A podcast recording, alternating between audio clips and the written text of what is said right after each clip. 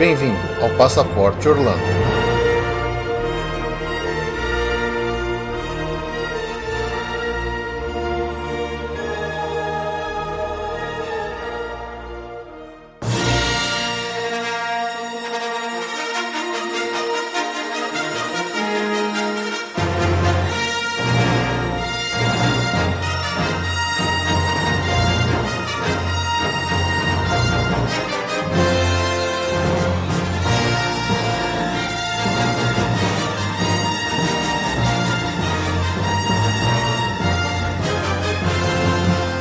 Amigos, bem-vindos a mais um episódio do Passaporte Orlando. Eu sou Felipe E eu sou a Juliane. estou de volta em casa! Demorou um pouquinho, mas voltei do meu exílio. É, Tava sentindo minha falta? muita, É, imagino que sim. muita. Ainda bem que você voltou. Essa minha estadia longe de casa rendeu uma bela de uma surpresa, que foi a possibilidade que eu tive de ver, estar presente no primeiro final de semana do Star Wars Weekends 2015. 2015, algo que eu sempre quis muito conhecer, porque além de ser, obviamente, fã de parque, também sou fã de Star Wars Não. de longa data. Acho, Não acho que vocês perceberam, não sei se vocês Não, perceberam não isso. diga. Então, caso vocês não tenham percebido, eu tô aqui confessando. Nossa, que surpresa. Ó, vai virar trending topic essa revelação. Nossa, com certeza. Mas hoje O nós. Star Wars tem nome, os fãs, assim, tipo de fandom? Que nem Potterheads ou Os Trekkies. Trekkies? Não, então, que nem os Trekkies do Star Ah, Trek. tá. Não sei. Ai, que horror. Vocês precisam criar um, um nome oficial, assim. Bom, se você acha que a gente deve ter algum nome, fala aí, deixa nos comentários.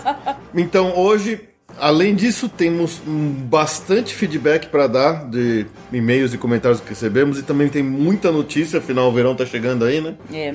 Então, nesse episódio a gente vai acabar deixando de lado o nosso destaque do mês, para não ficar longo demais. Então, vamos lá logo para os recados que tem bastante coisa para falar.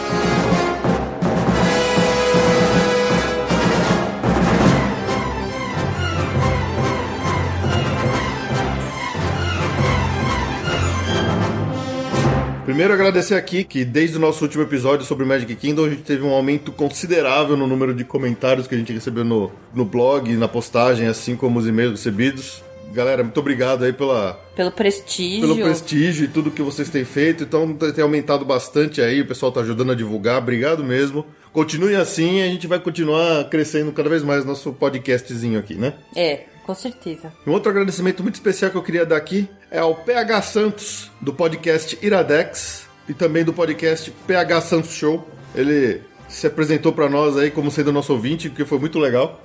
um, um cara tão, tão experiente de podcasts assim entrar em contato com a gente. E aqui quero agradecer aqui pelo suporte que ele tem nos dado com o nosso feed, que é uma coisa chata, quem é podcaster sabe que configuração de, de feed é uma coisa complicada de fazer. E então, PH, muito obrigado pela ajuda aí. Todos vocês que assinam nosso feed notaram uma melhora aí considerável na- nas descrições de como é que tá o, no nosso podcast. Vocês podem também agradecer ao PH Santos. Mais um agradecimento a todo o pessoal que acompanhou a, a nossa cobertura ao vivo do, do Star Wars Weekends. É, metade da nossa equipe Metade da nossa lá. equipe estava no Star Wars Weekends.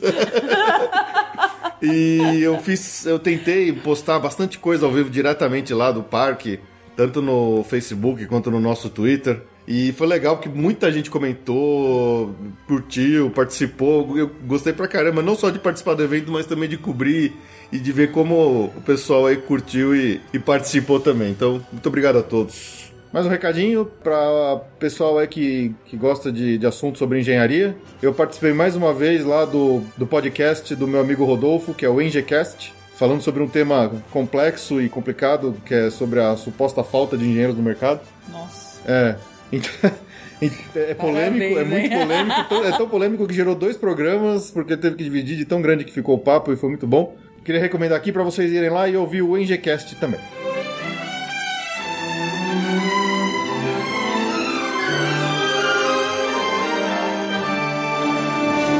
Então vamos lá para a nossa leitura de e-mails e comentários. Primeiro aqui é um e-mail do Fernando Mota, que é um e-mail meio antigo, a gente estava devendo essa resposta para ele, porque a gente também não tinha informação correta. Agora a gente tem e, e é- a gente acha que é uma informação legal para todo mundo, que é um complemento ao nosso episódio sobre mobilidade em Orlando. O e-mail dele foi o seguinte: Boa tarde, pessoal. Meu nome é Fernando e eu sou um grande fã do trabalho de vocês. Eu fechei meu pacote para Orlando e desde então não deixo de escutá-los. Estou muito animado com as dicas apresentadas nesse último podcast. Passei até para minha esposa ficar esperta. Aproveitando o e-mail, aluguei o carro na Alamo e estou com dúvidas sobre contratação do SunPass. É realmente necessário ou eu consigo me virar apenas com o dinheiro? Minha preocupação é em relação ao valor de contratação do mesmo. Vi em alguns lugares que algumas locadoras cobram cerca de 10 dólares por dia para utilizar o SunPass. Fiquei preocupado. Mais uma vez, obrigado. Então, realmente essa foi uma informação que ficou faltando naquele episódio, que a gente não, não deu a formação completa, né? É, mas sim, a utilização do SunPass, que é o pedágio express, É, como se fosse sem parar, como né? se fosse um sem parar, é, ele é cobrado sim uma taxa pelo, pelas empresas de locação de carro, mas é somente quando você usa o SunPass. No dia que você usa. Exatamente. E por E dia. por dia. Então, por exemplo, no caso específico da Alamo, é, a contratação do SunPass é automática. Você não precisa pedir, o seu carro já vem com o SunPass. Mas você não precisa descontratar ele se você quer usar o pedágio pago manualmente. É só você passar na cabine de pedágio Exatamente. pago. Que é aquela Exatamente. que a gente explicou, que é cash. Change only ou- Change- ou, é. cash. Então, assim, se você escolher passar pelo SunPass, vai ser cobrado uma, uma taxa de 3 dólares e 95 centavos aquele dia, mais o valor do pedágio, obviamente. Sim. E essa é uma taxa que vai ser cobrada todos os dias que você usar o SunPass. Mas o valor máximo que vai ser cobrado é de 19 dólares e 75 centavos Pra todo o período? para todo o período da alocação, ou seja, que é o equivalente a mais ou menos 5 dias de uso de pedágio.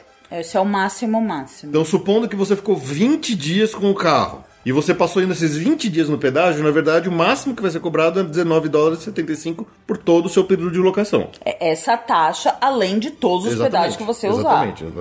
Mas é, se você durante esses 20 dias passou só duas vezes no pedágio, vai ser cobrado 7 dólares e 90 centavos, que é o equivalente a duas, duas diárias É. de uso de, de SunPass.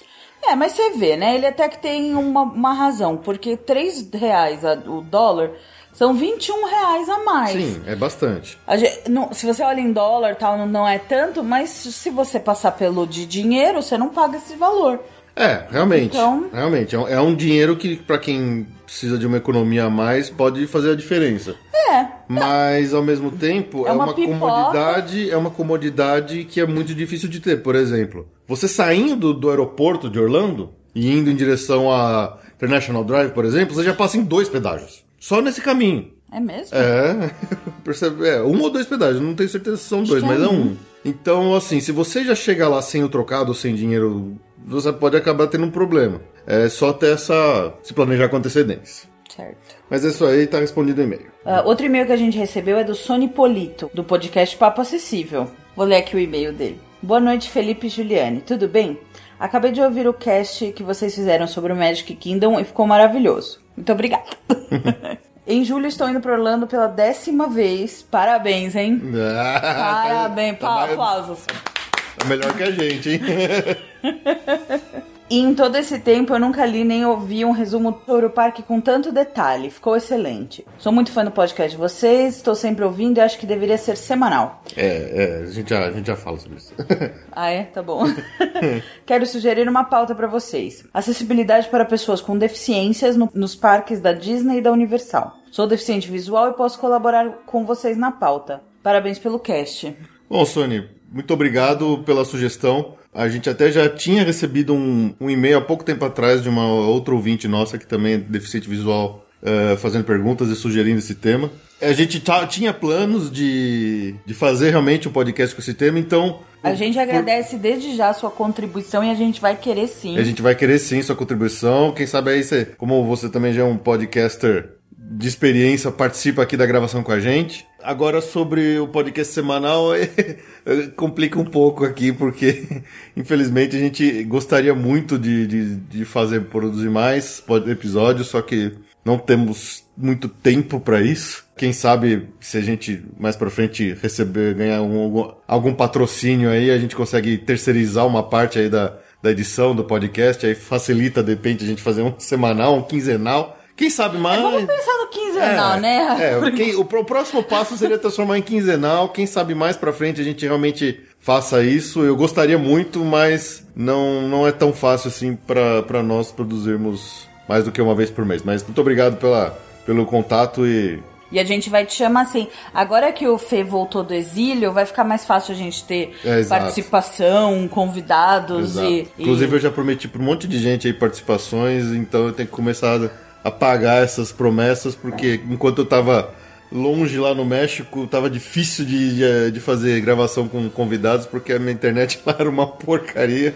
É, mas esse ano agora as coisas vão, Agora as coisas vão voltar ao normal. voltar. Próximo e-mail aqui que é do Eduardo Sales Filho, do podcast Papo de Gordo. Olá, pessoal. Um amigo me indicou o podcast de vocês para que eu escutasse os programas antes da minha viagem no mês passado e pegasse algumas dicas de coisas legais para fazer e tal. Só que, por razões que a própria razão desconhece, só consegui conferir o programa depois que voltei, e confesso que achei melhor assim, pois agora sei do que vocês estão falando e me sinto mais parte da conversa. Fui para Orlando em 92 com apenas 16 anos e só voltei agora, já com 39. Apesar de mágicas, as duas experiências foram muito diferentes. Essa é alguma coisa que a gente sempre comenta aqui que, com pessoas que é, não tem idade para você viajar para lá e com cada idade que você vai, você tem uma experiência totalmente diferente, É. né? Muito legal. É, eu não tive a felicidade com 16, mas quando fui É, a partir de fui com- 29, a coisa. É, eu fui, a primeira vez que eu fui eu tinha 14 anos, então realmente eu tenho, eu tenho essa experiência também. Eu não, eu fui com 29 só. Na primeira vez, eu estava numa dessas excursões com direito a um guia balançando a bandeirinha e gritando Blue Buzz freneticamente para chamar a atenção de todos e não deixar ninguém se desgarrar do grupo. Vixe, coitado. Já nesse ano eu fiz a viagem da maneira que eu queria fazer, com minhas escolhas, meus horários e minhas paradas obrigatórias, é, que- é a melhor forma de se fazer essa viagem, obviamente. Vai soar meio gay isso, mas fiquei a me- mas cheguei a me emocionar enquanto assisti o show no castelo da Cinderela em meu último dia antes de voltar pro Brasil. Não, fica tranquilo, Fica tranquilo, que é. acontece com todo mundo, É, viu? Da exclusividade sua. Escutar vocês está me ajudando a superar minha depressão pós-Orlando. É. Essa é difícil. Essa é difícil. Afinal, mesmo sem ter nenhuma nova viagem programada para lá, sempre é bom saber o que está rolando. Abraços e parabéns pelo trabalho. Dudu, muito obrigado por esse feedback. Ouvir de um, um experiente podcaster aí também que está gostando do nosso trabalho é sempre muito bom saber que a gente está fazendo a coisa direitinho.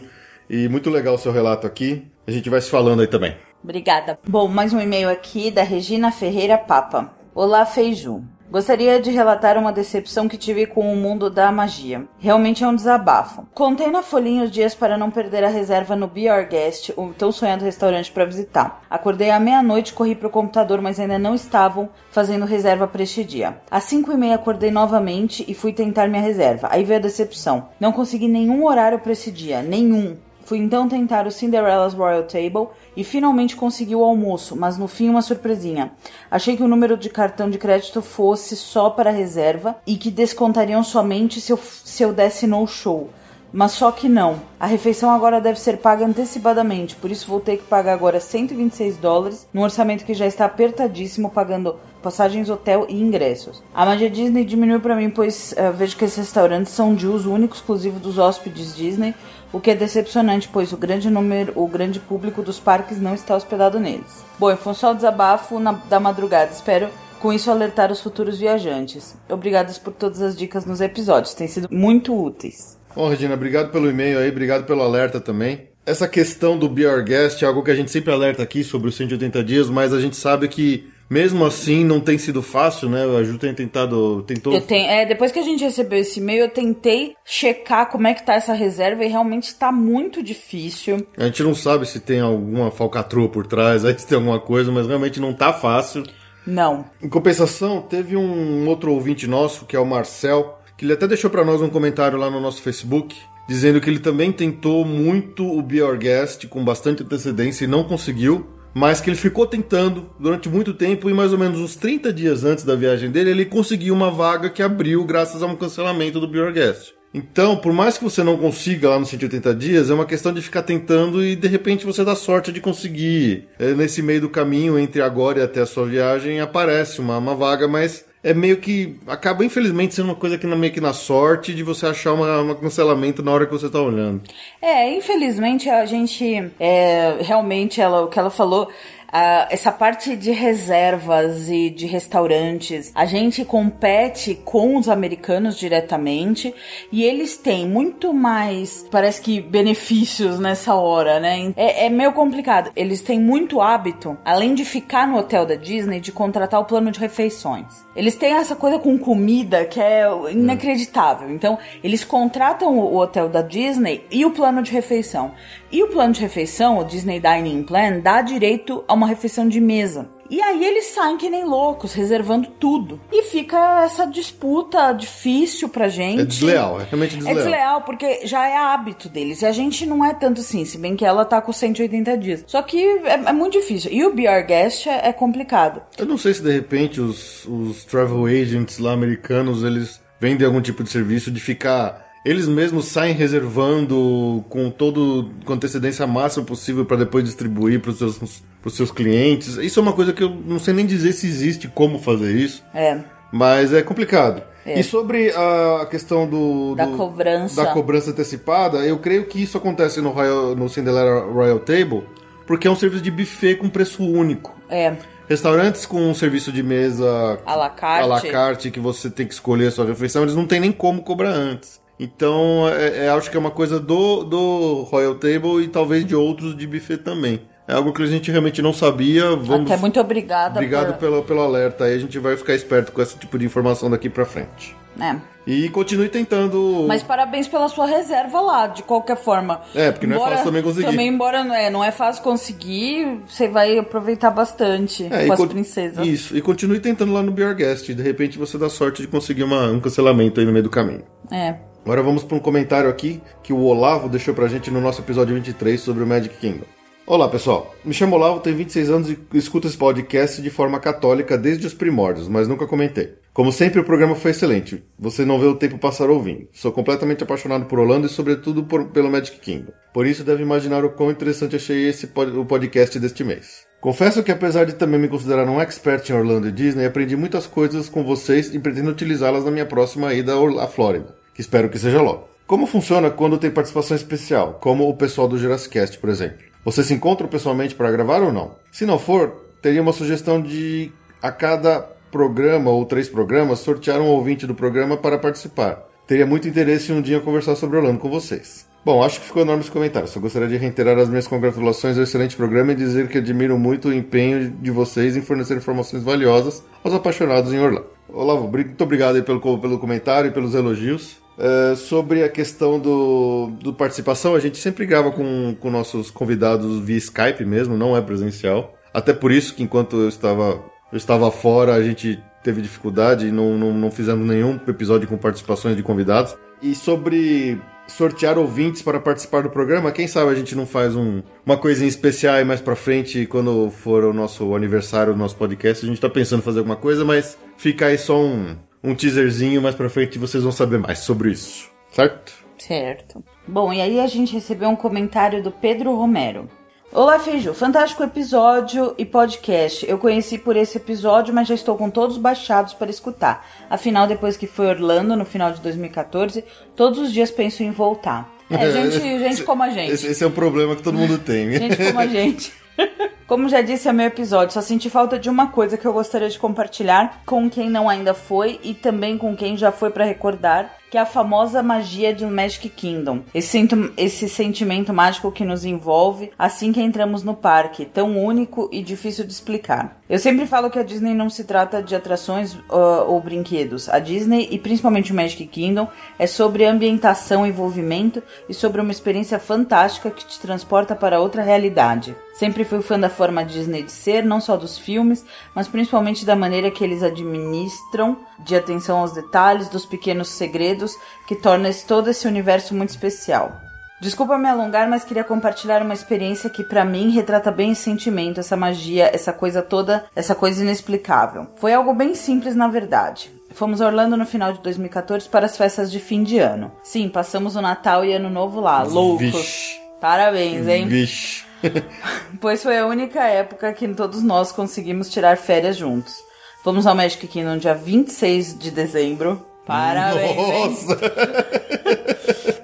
como e eu como fanático ansioso que sou já sabia de tudo ou quase tudo sobre Orlando. É, da nossa programação pelo menos esse era o dia mais esperado. Bom, uma pessoa do grupo acordou um pouco atrasada, nada grave, nosso hotel ficava 10 minutos, mas a semente da impaciência foi plantada. A gente entende. É, compreendo, compreendo.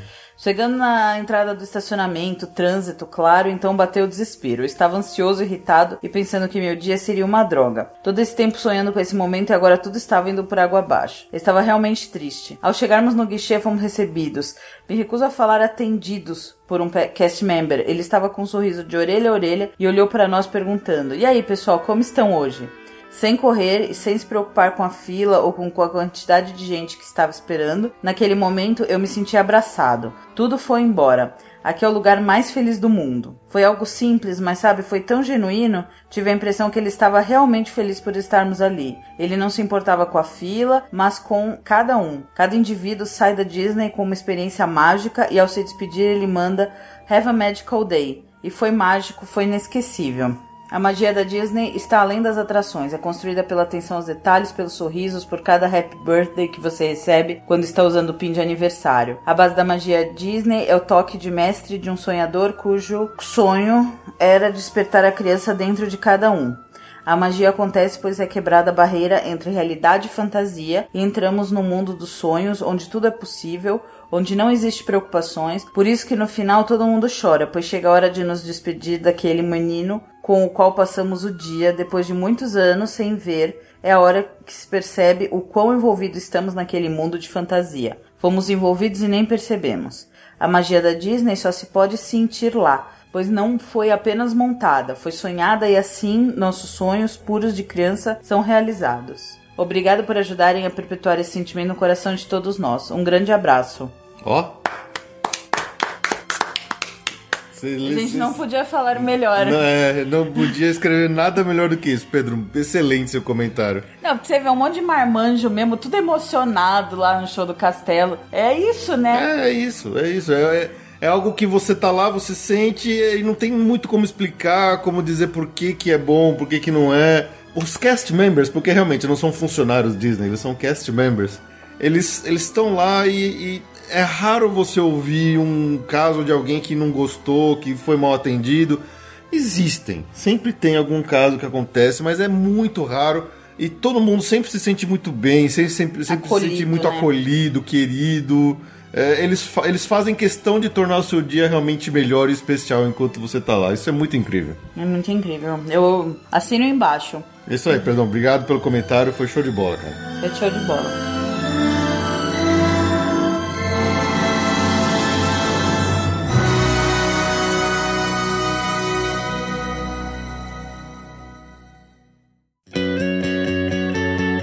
Agenda.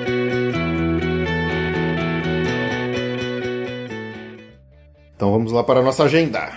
Não sei se vocês perceberam, a gente já acho que deu umas duas edições, a gente tá, a gente mudou como a gente faz a agenda. Então a, a gente já faz aí, um, acho que uns dois episódios a gente pensou em como fazer a agenda, porque tem notícia de agenda o tempo todo, né?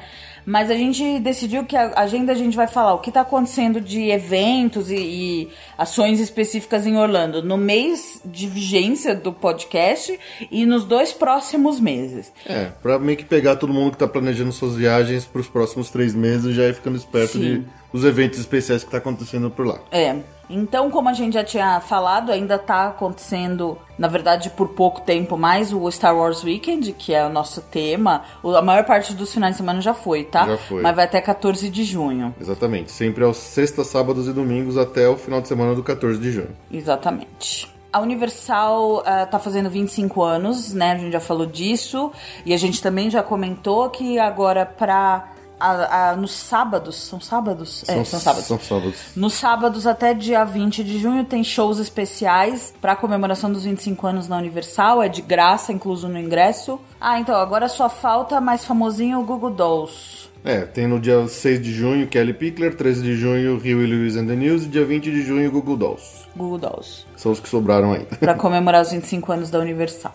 Acabando o Star Wars Weekends, começa no Hollywood Studios o Frozen Summer Fun, que é aqueles eventos que a gente já comentou, uh, que são para dar uma circulada no parque, ainda mais que tem metade das atrações fechadas, né? É. Ele vai de 7 de junho a de 7 de setembro, não paga nada para entrar. Lógico que você tem os pacotes premium para comprar, se você quiser não pegar filas tantas e fazer coisas mais especiais, mais premium, É, só mas que não paga mais nada. pacotes é difícil de pegar, às vezes alguns já acabaram. Se tem interesse, corre atrás logo, porque esses ingressos esgotam muito rápido. É. Notícias do mês.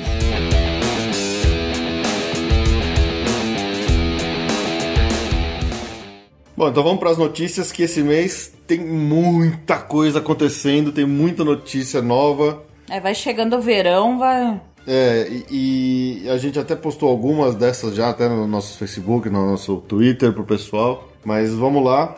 Vamos começar aqui, acho que o Universal que tem mais notícia legal. Primeiro que foi oficialmente anunciado que a nova atração do King Kong, que chama School Island, no Islands of Adventure, vai abrir em 2016, muito provavelmente no verão de 2016. Vamos ter que ir pra lá. A gente vai ter que ir pra lá de novo, olha que coisa. Puxa vida.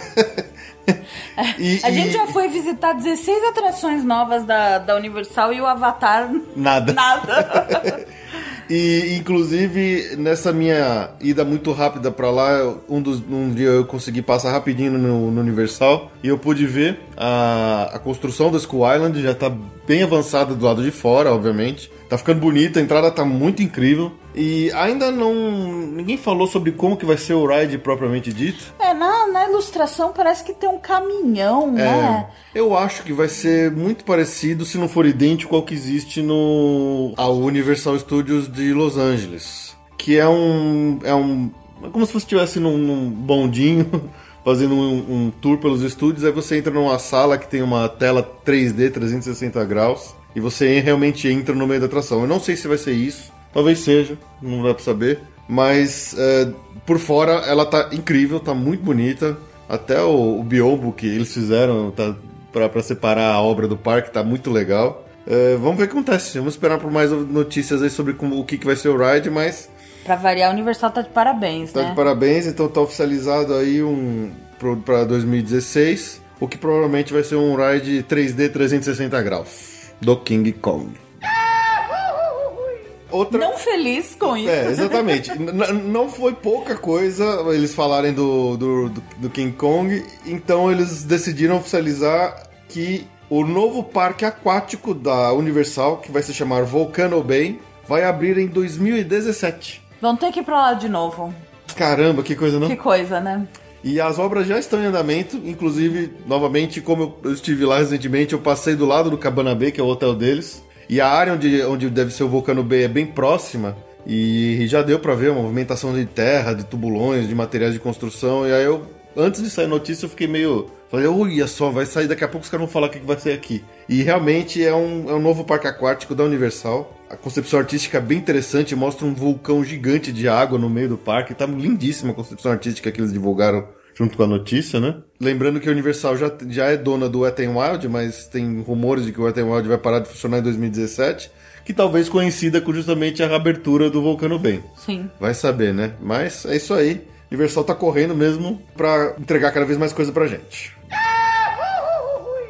E não contentes com isso, Nossa senhora. a Universal soltou mais um comunicado que realmente é, tem- é, assim, abalou muito as estruturas de tudo que se considera de, de, de parque de temático, que é a parceria que eles fizeram com a Nintendo. Da utilização dos personagens da Nintendo em atrações de todo o complexo, do- de todo o resort da Universal no mundo inteiro. Então já fica todo mundo com água na boca imaginando o que, que vai poder ter. Uma montanha russa do Mario, uma atração do Zelda, ah, do Metroid, seja lá o que for. Então, cara, isso é muito legal, é uma coisa que vai quebrar barreiras aí no, no, no- mundo dos parques temáticos, né? Porque a Nintendo sempre foi muito cuidadosa com, a, com as coisas para qual ela empresta sua, sua propriedade intelectual e, e eles devem ter, devem ter gostado da proposta que eles ouviram da Universal para aceitar esse acordo É.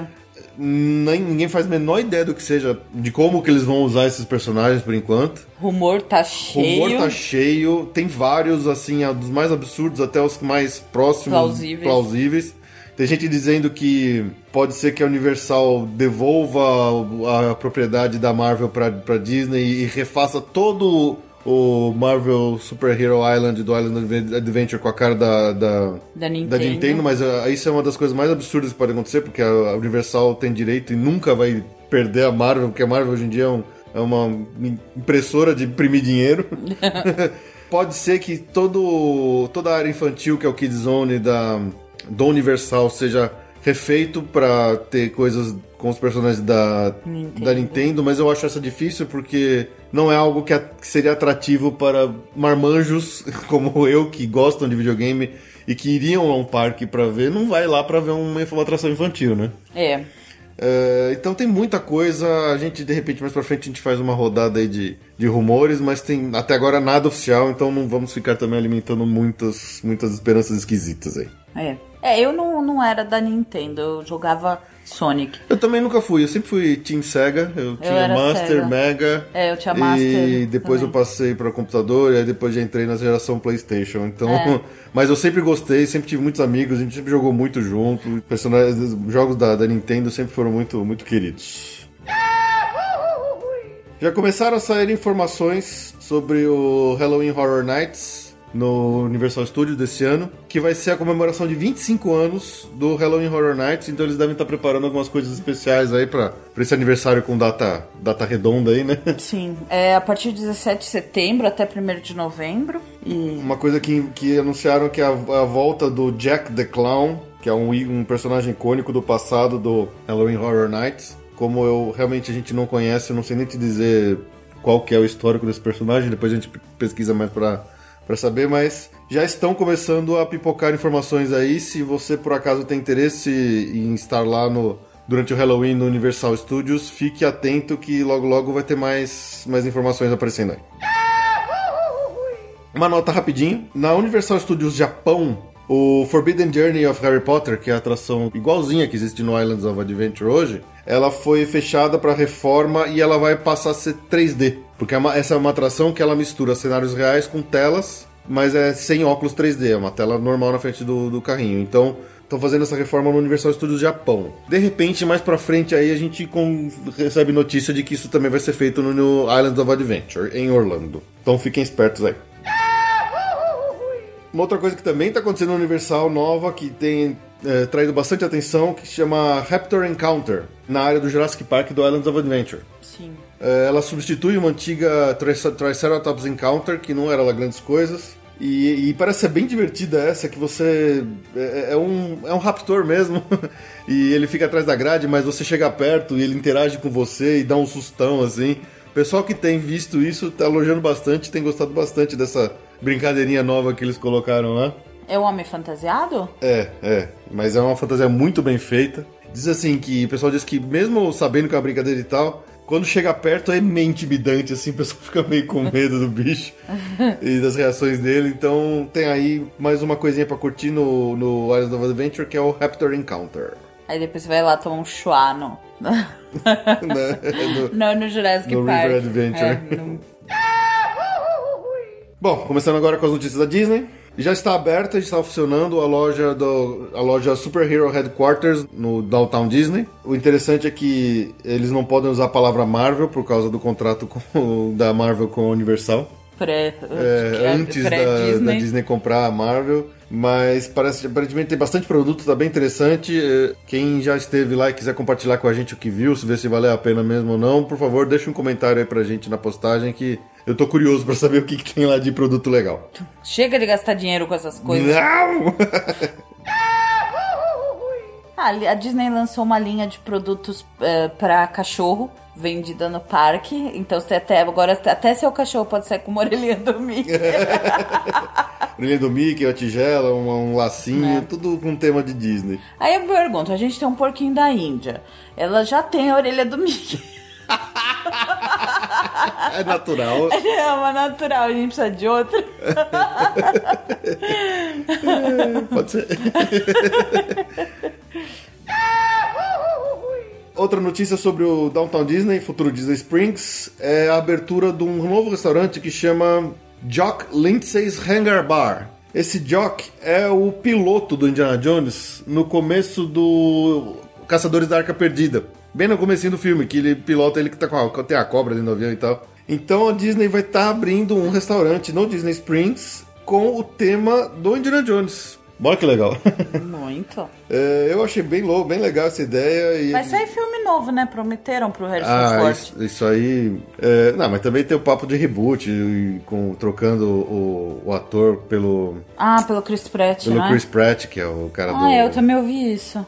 Pô, eu vi o pessoal mostrou uma foto que fizeram uma montagem do Chris Pratt com a roupa do Indiana Jones, ficou muito legal. Eu acho que seria interessante ver uma, uma mudança assim também. É. Indiana Jones poderia ser um. esse é o novo queridinho de Hollywood. É. É o novo... O Indiana Jones poderia ser um, novo- um, um tipo James Bond, assim, que muda o ator, mas não muda o personagem, sabe? É, verdade. É, eu acho que daria pra fazer. É.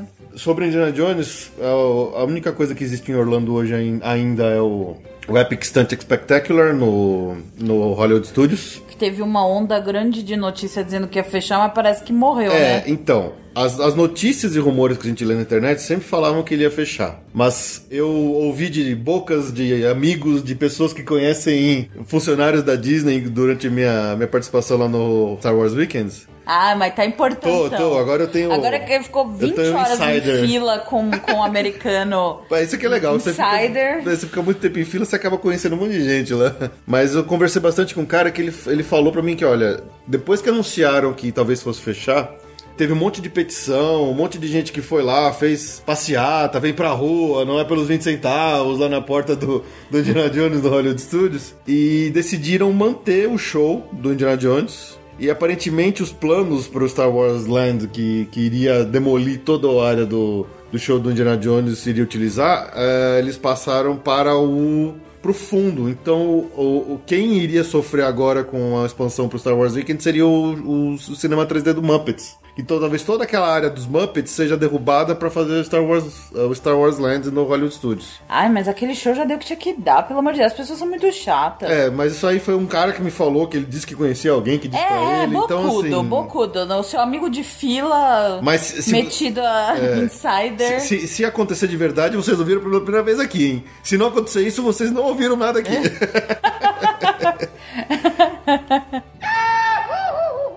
As no- notícias de Disney passando praticamente só por coisas abrindo na, no Downtown Disney, Disney Springs. Então tem muitas lojas novas aí. Como Zara, Tommy Bahama, Lily Pulitzer, Uniqlo, Pandora, UGG, L'Occitane and Provence, Edward Bainer e os restaurantes Edson, Sprinkles, Blaze Pizza, Vivole Gelateria, Tea Traders by Geoffrey's Tea.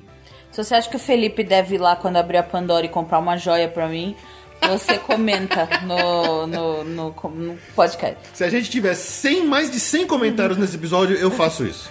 E, gente, comenta! Não vale usar bot, tem que ser comentário de verdade, hein? Vai ser tudo Juliane 1, Juliane 2.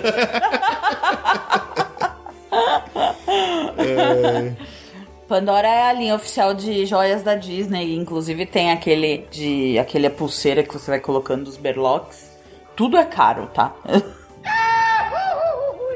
Bom, a briga da Disney contra os pau de selfie continua cada vez A briga maior. do mundo com os pau É. de selfies. Porque apesar de todos os anúncios e avisos e alertas, o pessoal não tem respeitado e continua tentando usar pau de selfie no meio de atração enquanto o carrinho tá andando, o que é um perigo pra você e pra outras pessoas. Então eles estão colocando até plaquinhas com um sinal de proibido pau de selfie pra ver se as pessoas entendem. Afinal de contas, uma, pla- uma plaquinha de proibido eh, supera as barreiras da linguagem, né? Caso o cara Sim. fala que ele não entende a língua. É, e eu tenho certeza que a maioria dos usadores de pau de selfie é brasileiro. Olha, pior que acho que não, viu? Tem muito de É tudo. mesmo? Tem eu vi de tudo quanto é tipo de gente lá. Até uma, uma ouvinte nossa mandou um. avisou pra gente no, no nosso Facebook que quando ela estava lá no Expedition Everest, ela viu um pau de selfie voando assim. E mostra o quanto perigoso realmente essa brincadeira. Então, é, gente. não é brincadeira. Quer usar não. nas áreas comuns, na, na, na rua, fique à vontade, mas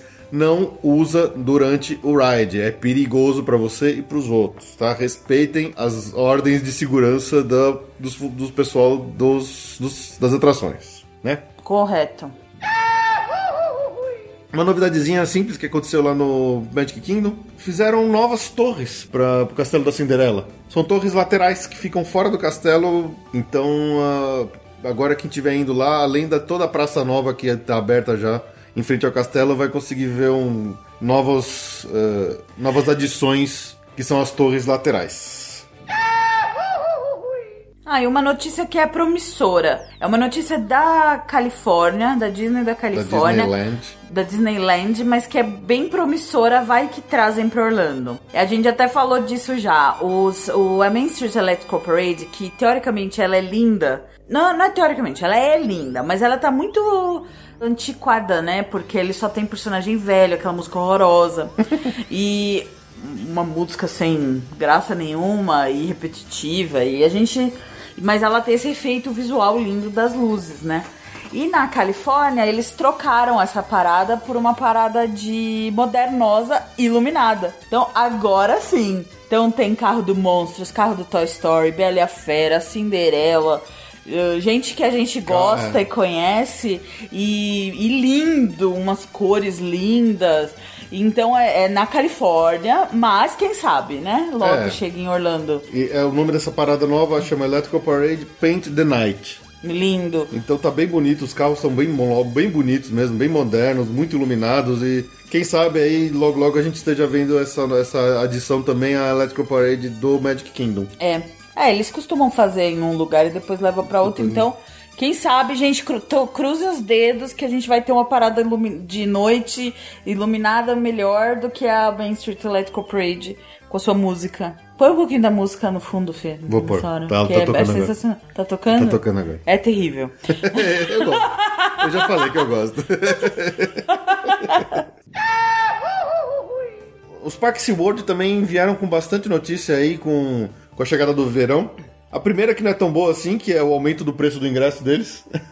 então o preço do, de um dia para entrar no SeaWorld subiu e já passou da barreira dos 100 dólares também. Mas a mais interessante é que eles anunciaram para, para 2016 uma nova montanha russa que se chama, vai se chamar Mako e ela é baseada em, em movimentos de, de tubarão. E eles prometem que vai ser a montanha mais alta, mais rápida e mais longa de Orlando. Acho que isso só até que se abra o Skyplex lá. Depois que abrir o Skyplex, eles vão perder o, o, o posto. Mas é interessante que eles, o que eles disseram é que não vai ter movimentos de, inversão, ou seja, não vai ter nenhum momento de virar de cabeça para baixo nessa montanha russa, mas ela vai ter momentos de weightlessness, que é falta de peso. Que é quando dá uma subidinha, ela fica no, no, no ápice por um tempo e depois desce de novo.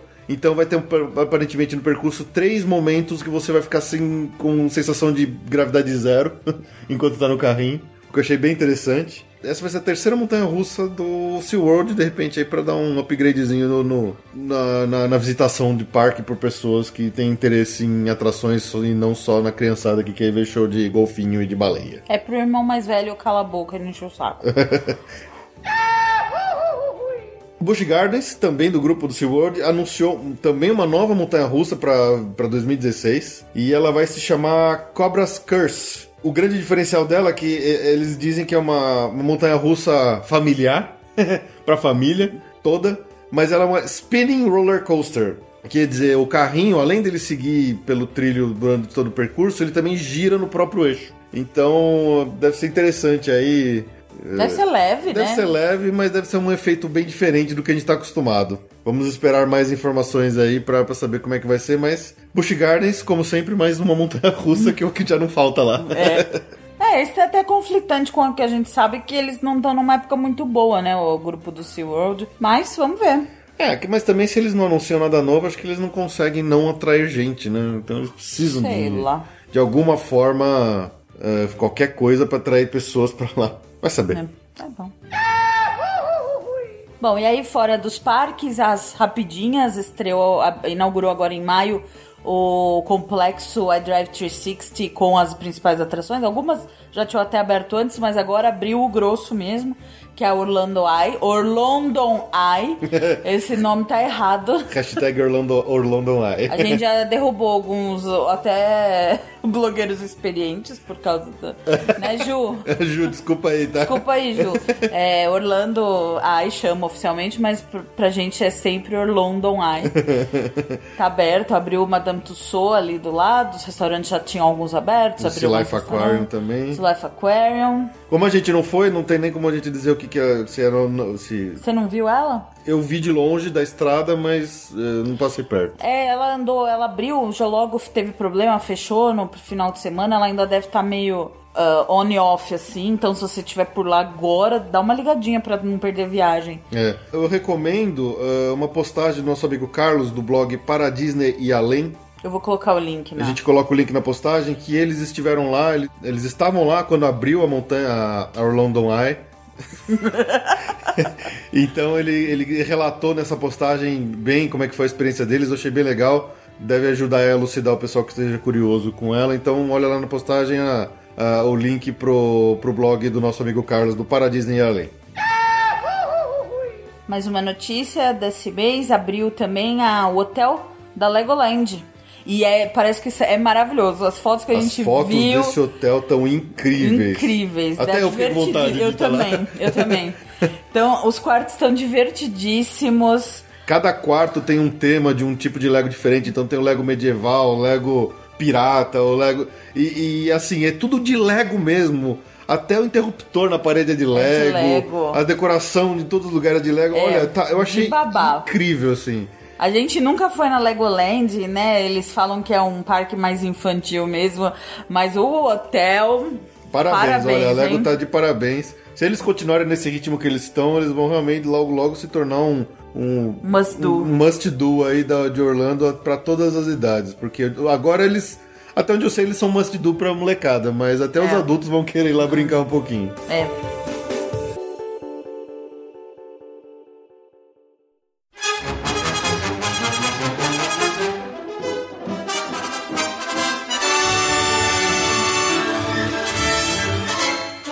Olha, só te digo uma coisa.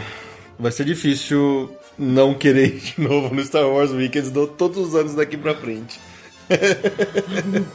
Você gostou? É, um pouquinho. Cara, é um evento muito louco. Se você é fã de Star Wars, você tá lá no meio, você fica absolutamente enlouquecido com tudo. Você quer fazer tudo, você fica envolvido naquela ambiente, naquela aura de Star Wars, naquele climão de Star Wars. E, e é tudo te faz querer ver mais e participar mais e coisas que eu nunca fiz, eu quis fazer. Assim, vamos começar pelo começo. Se você vai lá num dia de Star Wars Weekends e se você quer fazer tudo que o evento tem de extra, de a mais, você vai ter que escolher não fazer as coisas normais do parque. É. Porque tem muita coisa legal e as coisas.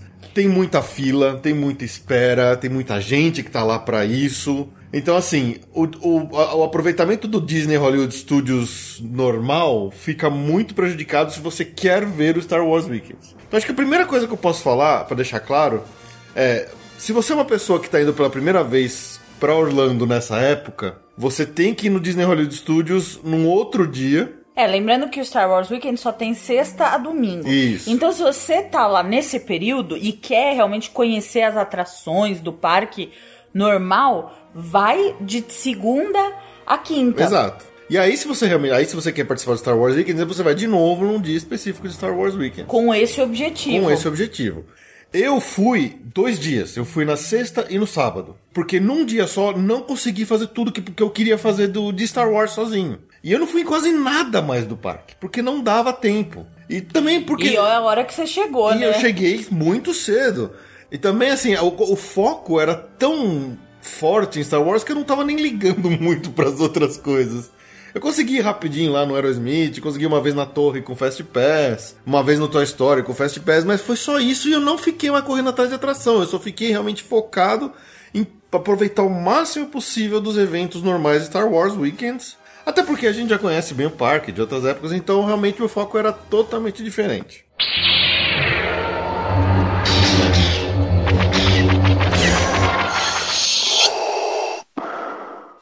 Pra vocês terem uma ideia, meu dia começou às 5 horas da manhã. que eu acordei para me arrumar e tomar café e tal, e chegar no, lá no parque às 6 horas da manhã, mais ou menos, para pegar fila para conseguir pegar o Fast Pass para autógrafo de celebridade. Porque, assim, no Star Wars Weekends, em cada final de semana, é, é um grupo de celebridades específicas que vai estar tá lá. No que eu fui, que era o primeiro, que era o único que eu tive a chance de. Eu não tive muita chance de escolher qual, qual final de semana eu ia. Era esse primeiro ou nenhum. A, as celebridades eram o Ian McDermott, que é o, o Imperador Palpatine, a Ashley Eccleston, que é a dubladora da Ahsoka Tano, da série Star Wars Clone Wars, a série animada, a Amy Ellen, que é uma atriz que fez uma Jedi nos episódios 2 e 3, mas ela ela não fala nada, ela passa no fundo, ela, acho que se somar o tempo total de tela dela nos dois filmes dá 15 segundos. Acho que no 3 ela só aparece para morrer praticamente, coitado. E a Tia Sicard, que é a dubladora da personagem uh, Sabine Wren, que, do, do, da série animada Star Wars Rebels. E aí, como é que foi?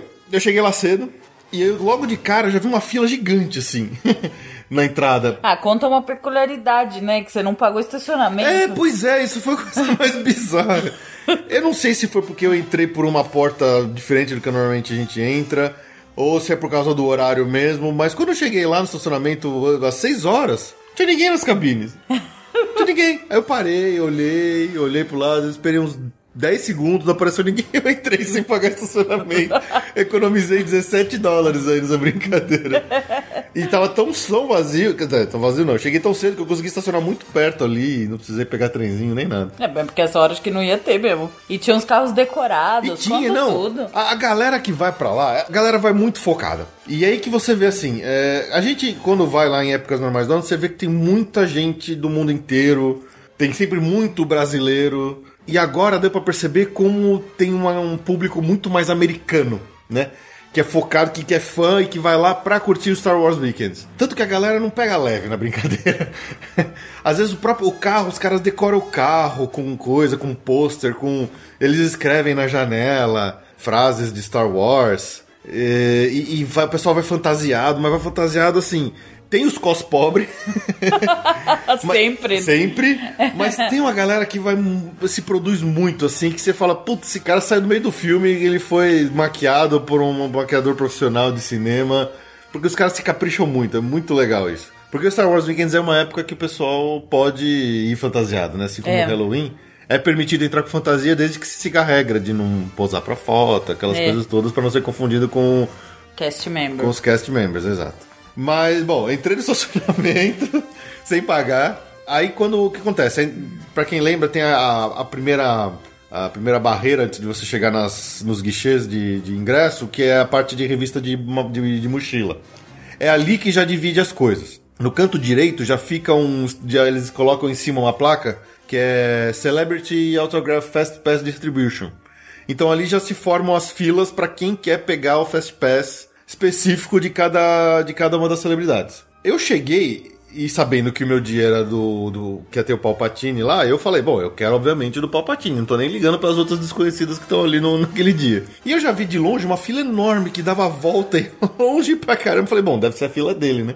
E fui pro final. Seis horas da manhã, não tinha nem, o sol não tinha nem nascido ainda, já tinha uma galera na fila lá. Mas não era. Quando a gente tava lá na fila, o pessoal já, já chegou distribuindo os mapinhas. E aí quando eu fui ler, que aí que eu fui perguntar, mas eh, essa fila aqui não é do Ian McDermott? Porque no mapinha tava escrito que ele não ia dar, não ia dar autógrafo no dia. Aí que a mulher me falou, não, na verdade isso aqui é a fila para Amy Ellen. Uh, o Ian McDermott não vai dar autógrafo. E essa, assim, é a minha principal e praticamente única reclamação de todo de toda a minha experiência do Star Wars Weekends, porque na divulgação oficial da Disney, no site do Star Wars Weekends da, da Disney e tudo mais, não falava que o Ian McDermott não ia dar autógrafo. Uhum. Falava que ele ia estar lá naquele final de semana, que ele ia participar dos shows, dos eventos, mas não falava que ele não seria uma pessoa a, a ser encontrada pessoalmente para pegar autógrafo. E eu fiquei meio chateado, porque aí eu acabei tendo que escolher entre três que eu não fazia a menor ideia de quem que era.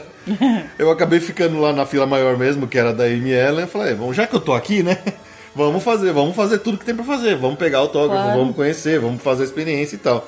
Mas assim, essa foi uma coisa que eu fiquei meio chateado, assim, a princípio, porque eu, eu achei que eu fosse encontrar ao vivo o Imperador Palpatine, né? Mas ele é um dos únicos, né, que não dá, né? Parece então, que os outros famosões nesse, é. Nesse ano, é, é ele e o Frank Oz, que é a voz do Yoda. Os dois tá, não vão estar tá disponíveis para pegar autógrafo. Então, assim, como esse foi o único final de semana que eu pude eu acabei sem realmente fazer um encontro com personalidade de relevância, de peso, de peso no, no mundo Star Wars. Que é uma pena. Mas tudo bem, isso foi o de, foi o de menos, assim.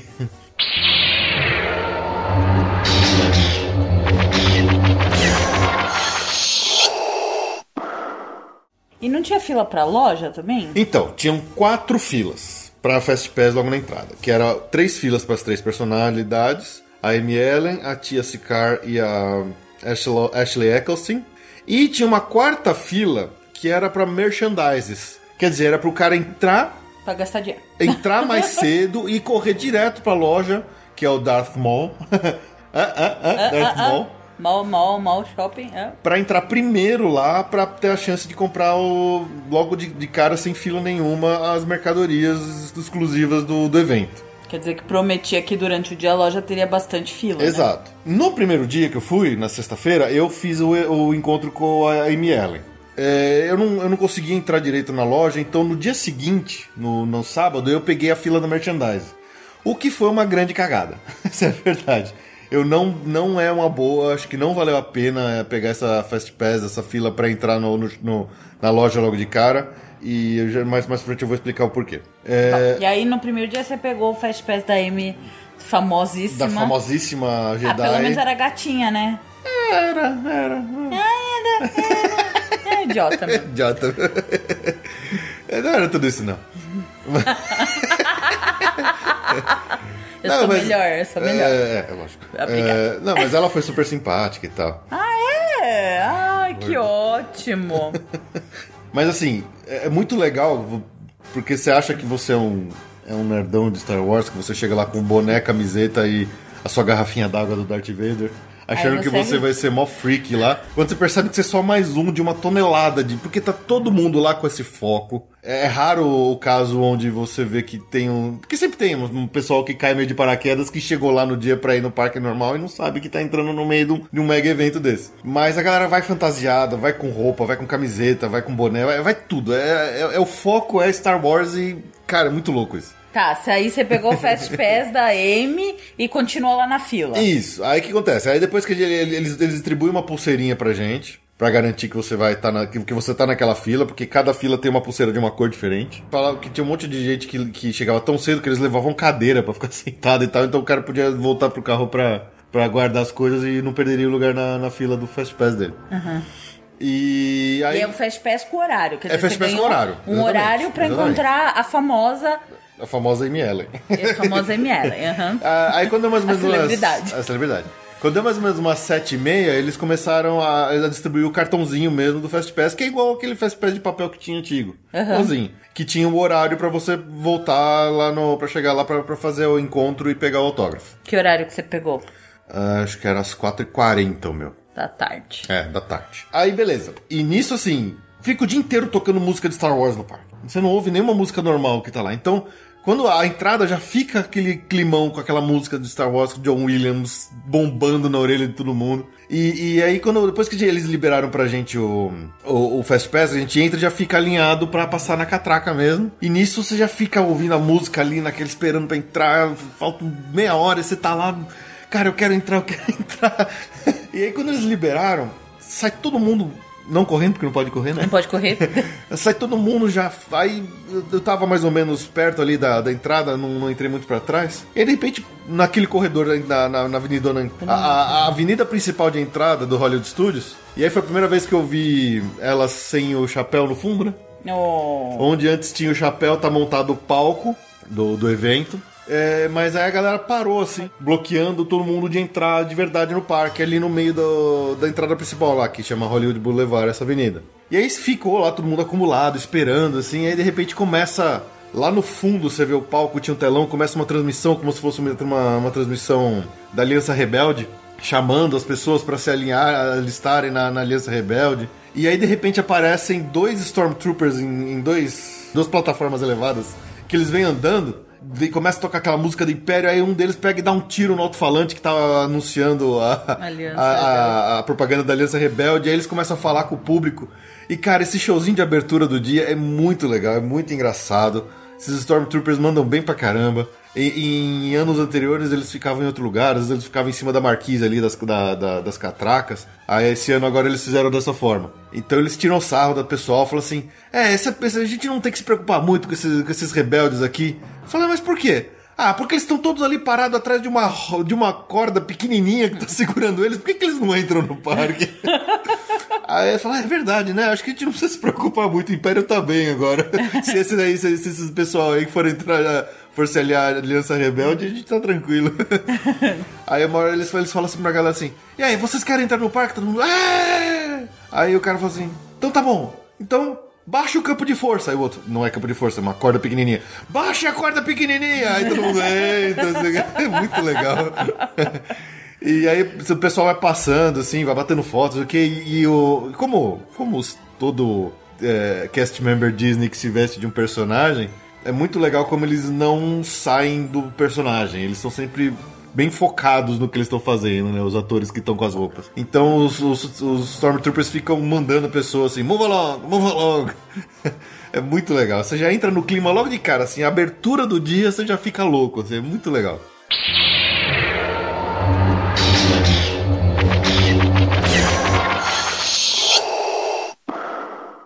Logo depois dessa entrada, eu acho que fui, eu fiz as minhas rapidinho um, um Aerosmith e uma Torre do Terror. Que ninguém é de ferro, Que né? ninguém é de ferro, já que eu tô lá, né? Fazer o quê? E você tinha um Fast Pass de um evento, né? Tinha, Da- tinha. É, isso a gente não comentou. Quando a gente. Foi uma decisão meio de última hora aí, né?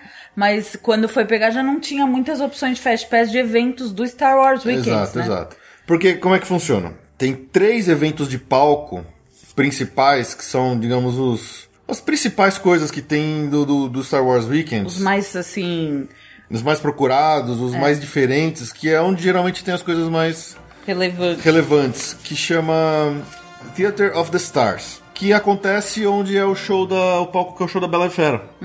Há anos anteriores é, ficava num palco menor, que era fechado, só que como aumentou muito a procura pelo evento, eles acabaram decidindo mandar pra lá, que é um palco bem maior que cabe mais gente. Então, por dia de- do evento, você tem três shows grandes nesse palco, que variam conforme a cele- a celebridade que tá lá. Exceto um deles que é fixo. Porque o, quem que é o, o host do evento, que é o tal do James Arnold Taylor? Ele é o dublador do Obi-Wan na série Star Wars Clone Wars. E esse cara, eu não conhecia ele antes. Ele é um voice actor americano. E ele imita muito bem o Ian McGregor, por sinal, na, na dublagem de Obi-Wan dele. Mas ele faz muita voz de muita coisa que eu já ouvi ele, de videogame, desenho, propaganda, que eu não, não fazia ideia que era ele e que eu já conhecia a voz dele, mas não sabia. E o cara é bom, o cara é muito bom, e ele é o host. Então, um desses eventos que chama Obi-Wan and Beyond, que é o show dele específico, que é o único que tem todos os finais de semana. É, Ele é o, é o do evento mesmo. Ele é o tá host do todo- evento. Ele tá todos os dias, ele vai estar lá. Todos os dias Star Wars Weekend durante esse ano ele vai estar lá. E acho que é a segunda vez que ele, que ele é host. Ano passado acho que ele foi também.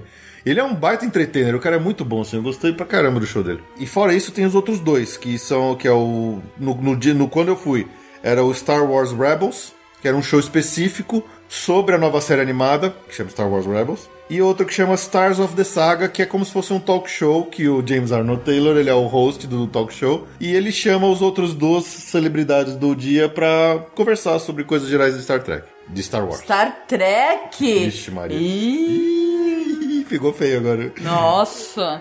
É, então, esses três têm Fast Pass, Que dá pra agendar pela... que dá pra agendar pelo, pelo sistema, sistema, do My, My Disney My Disney Experience. Experience e tudo mais. Só que você só pode escolher um desses três. Ah... Ele, ele é parte do grupo 1. Na verdade, é um desses três, ou o Aerosmith ou, o Toy Story. Entendeu? Entendi. Ou o Great Movie Ride, né? Que... É, é, é, nossa. Vou, vou deixar. ficou em dúvida, né? em dúvida. Super em dúvida. E como a gente decidiu meio em cima da hora, eu só consegui pro, pra sexta-feira, pro primeiro dia, pegar um Fast Pass pra esse Obi-Wan and Beyond, que é um show que foi às 7 horas da tarde. Pros outros dois, eu tinha que enfrentar fila, não tinha jeito. E as filas, o pessoal forma fila muito cedo, uma hora, uma hora e meia de antecedência, o pessoal já tá fazendo fila. E a minha sorte foi que a sexta-feira tava mais vazia do que o sábado, obviamente. Então eu consegui ver o outro show que era o mais procurado, que era o Stars of the Saga, pegando fila. Esse talk show. Que era o talk show. E esse Star Wars Rebels eu não consegui ver no primeiro dia porque eu tava fazendo outras coisas, tava em outra fila de outro lugar e não deu pra ver, eu acabei conseguindo esse no segundo dia. Mas, é, sim, o evento tem Fast Pass exclusivos.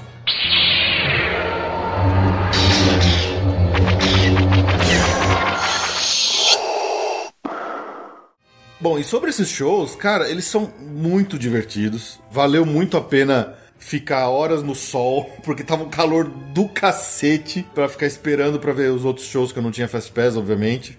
No segundo dia, eu até quis repetir de novo o Stars of the Saga, mas tava muito cheio e eu tinha acabado de sair do outro show e a fila já tava enorme, já não tinha mais como pegar o que foi uma pena porque eu queria ter repetido. Mas assim, vamos, vamos falar cada um deles aqui. O Star Wars Rebels. Esse é o que você foi no sábado. É o que eu fui no sábado. Ele foi, era 1h45 da tarde.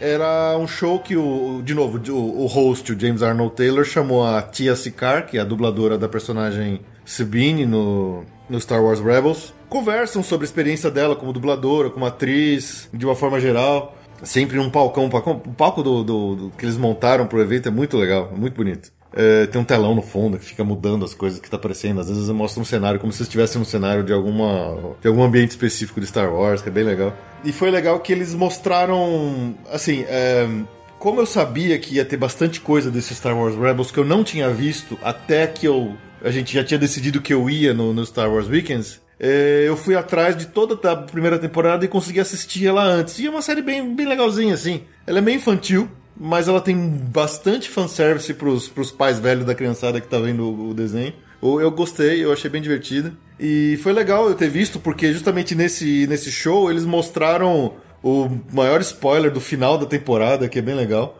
Que eu não vou falar aqui pra se alguém estiver assistindo para não estragar. E eles já aproveitaram para dar um belo um teaser do que vai acontecer na segunda temporada, com cenas completas e tal. E foi bem divertido ver isso.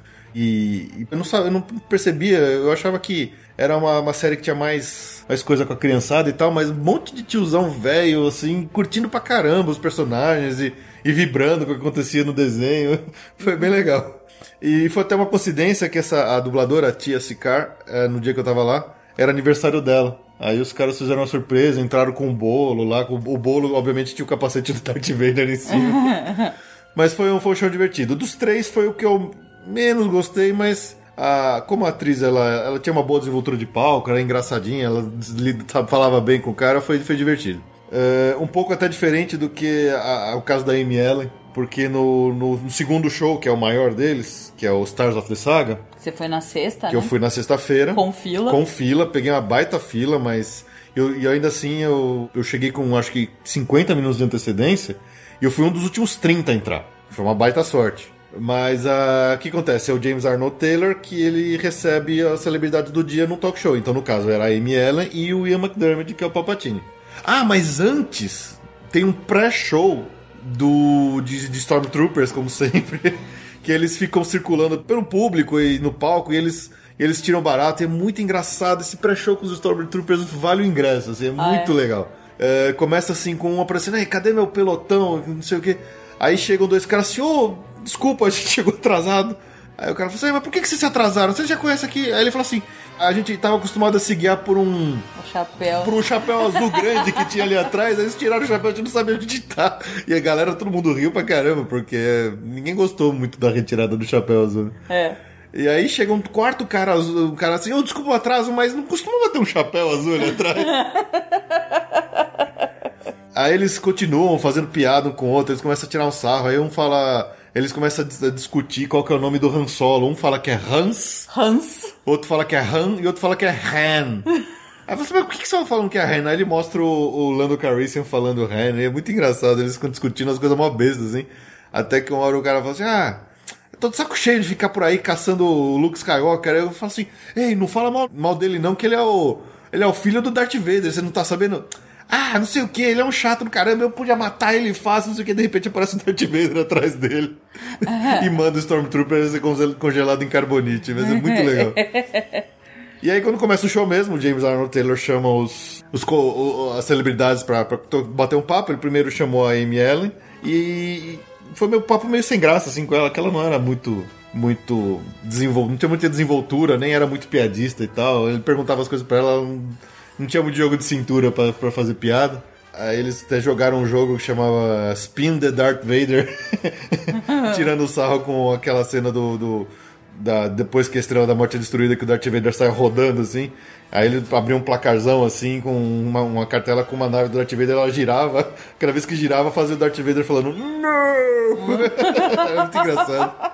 Aí depois, quando veio o Ian McDermott, que foi, foi a surpresa, porque ele parece né, um ator britânico serião e tal, mas ele é, foi muito engraçado, o cara tem muita desenvoltura, assim, falando bem pra caramba.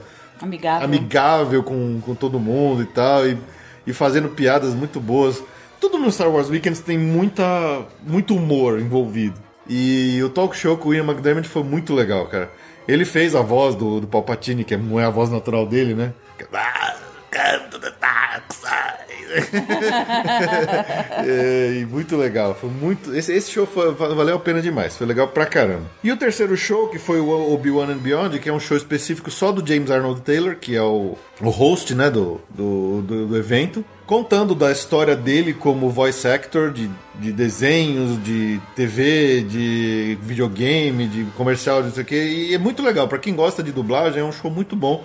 E o cara tem uma, um range de vozes muito legal, o cara sabe imitar muita coisa, assim. Daí ele conta um pouco, como todo americano adora contar um pouco de história triste, fala que ele perdeu a voz, aí superou por meio de. Sabe? o americano adora essas histórias de superação. superação.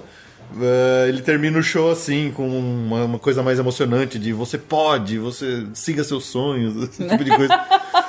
Mas a parte de entretenimento do show dele foi muito incrível também. Ele, ele tem uma hora que ele fala assim. Ele faz umas 100 vozes em 10 minutos. Uma coisa muito incrível. Eh, foi, foi muito legal. Eu achei que esses shows foram. valeram. Assim, só por esses shows já vale o evento específico. Só que ainda tem todo o resto. Vamos falar de todo o Vamos resto. Vamos falar de todo então. o resto.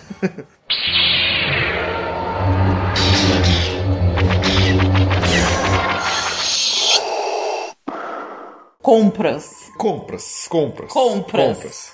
Tinha o Darth Mall, que é o shopping do Darth. Ele tinha a divisão de três lojas diferentes dentro do Darth Mall. Uma que era X-Wing Collectibles, que tinha os, os itens colecionáveis edição ilimitada. Um de 7.300. É, mas é, é limitado. O Atos Grotto, que é uma loja de produtos gerais de Star Wars e de Star Wars Weekends. E tinha a Prop Shop, que era a parte de, de, de, brinquedos clássicos e brinquedos da Lego. Essa aqui eu entrei muito rápido, não tinha nada que me chamou muita atenção. Elas ficavam com fila o dia inteiro? Ficavam com fila o dia inteiro. Tanto, Filas longas, assim? Longuíssimas. Tanto que assim, aí minha experiência variou um pouco.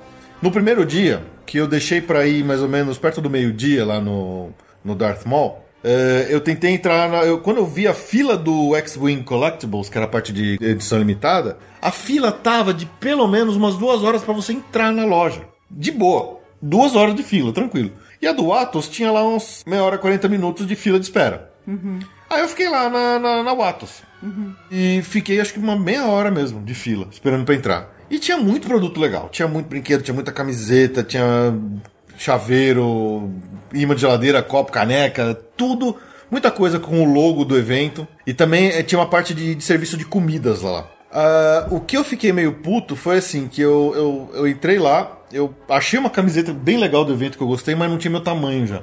Poxa, mas no primeiro no dia... No primeiro dia já não tinha mais o meu tamanho, já tinha esgotado. A, a, G, a G tava meio apertada e a GG tava... Acabou. tava já, tinha, já tava esgotado. Aí eu achei uma segunda camiseta que eu achei que eu gostei, mas ela era muito comprida, eu deixei quieto, acabei não comprando nada. Aí eu peguei lá umas tranqueirinhas, uns imãs de geladeira, uns chaveiros, pin e tudo mais. Um chaveiro do tamanho de uma maçã. É, enorme, chaveiro exclusivo. Da Estrela da Morte. Ah, não, esse eu peguei no, na outra. Ah. Na, na X-Wing Collectible, porque esse edição é limitada. Ah! Aí eu peguei e eu saí fora. E aí depois que eu fui olhar no folheto do, do evento, que tinha uma, um negócio que é um balde de pipoca, no formato do Han Solo congelado em carbonite, que é a coisa mais sensacional do mundo. Mais sensacional do mundo. E aí que eu fui ver que ele era dentro do Atos Grotto, de uma área de comida que eu, que eu não entrei, porque eu achei que era só a comida que eles serviam lá. Aí eu fiquei meio puto, porque eu já tinha esperado meia hora na fila e não, não peguei o negócio que eu queria. Mas é um apressado Sou, mesmo. Fui apressado. Ai, mesmo. Demora meia hora pra entrar, eu ia olhar cada porcaria É. que tinha. A segunda parte que eu fiquei meio puto foi que boa parte dos produtos que eu vi dentro da Batos Grotto tinham, em quantidade bem menor, também dentro da gift shop do Star Tours. Você podia entrar lá a qualquer hora. Então, algumas camisetas que eu vi, por exemplo, que, a que, que eu gostei que, que, que não tinha meu tamanho, eu vi que tinha lá no, no, no Star Tours, mas não tinha o tamanho também. Aí acabei desencanando, nem entrei e, e também não, não fui atrás da, de ficar na fila do X-Wing Collectibles nesse dia, porque tava uma coisa absurda. Foi aí que eu decidi, como nesse, no primeiro dia eu já tava com o Fast Pass pra, pra encontro com o personagem, eu falei, ah, amanhã, no sábado, eu pego a fila do merchandise e venho aqui primeiro pra resolver esse, essa loja. E foi o que eu fiz. No segundo dia eu peguei a fila do Fast Pass pra ir na mercadoria. E aí que eu te digo porque que foi uma, foi uma cagada minha fazer isso. Porque eles, eles entram com a gente uma meia hora antes do parque abrir. O cara entra com a filinha de quem tá lá, passa direto pelo parque vazio, totalmente as moscas, e leva a gente pra lá. Só que quando a gente chegou lá, eles ficaram segurando a gente um tempão, porque estavam filmando alguma coisa dentro, do, dentro da loja e tal. E eles enrolaram tanto pra liberar a loja pra gente, que quando eles finalmente liberaram, o parque já tinha aberto e a galera que entrou normal na fila já tava atrás de nós. Que o cara ia esperar dois minutos ao invés de zero pra entrar. Então, quer dizer, eu fiquei meio puto, porque E você não pôde ver o show de é, abertura. eu perdi de ver o show de abertura no segundo dia, que foi muito legal, o show de abertura com os Stormtroopers no, no portão. E assim, eu entrei junto com praticamente todo mundo que entrou. Quer dizer, se eu tivesse entrado no parque normal, eu teria visto o show e teria chegado lá tão, Junto. junto com todo mundo. Então, quem tiver indo lá, desencana dessa fila de merchandising, não vale a pena. Mas aí eu entrei na loja do, do X-Wing Collectibles, que tinha os, os, os colecionáveis edição limitada. E tinha umas coisas muito legais lá, estatuetas de personagem, quadros pintados de não sei quem, fotos assinadas por personagens, por atores. Tinha muita coisa legal. Não era barato, era caro. Era bem caro, boa parte dessas coisas. Tinha lá os, os sets de pins exclusivos do evento e tal. Aí o que, que eu acabei pegando pra mim lá foi uma minha nova Magic Band. que é uma Magic Band edição limitada, exclusiva do Pato Donald de, Jedi do Star Wars Weekends. E que o Pato Donald fala. E que o Pato Donald diferente. fala diferente. Quando você encosta o Pato, a Magic Band na, na carinha do Mickey na- nas catracas ou no, no quiosque do, do, do Fast Pass, ao invés de acender aquela luz verde e só dar o apitinho padrão, ele acende um colorido diferente de roxo e amarelo e o som que sai é o Pato Donald falando. Ele fala. É, desculpa pelo meu Pato Donald, tá? Mas ele fala, May the Force be with you. E ah, na hora que eu vi isso, eu, fiquei louco. Falei, pô, não é possível, cara. Mostra o nível de detalhe que a Disney põe nas coisas sempre. E que os próprios cast members que estavam lá, os caras não sabiam que acontecia isso. Então eu achei muito louco. Quando uma hora eu passei lá pra. Acho que eu tava entrando no Toy Story, no, usando meu Fast Pass do Toy Story, o cara olhou assim, wow, that's cool, man. O cara não sabia, o cara ficou impressionado também.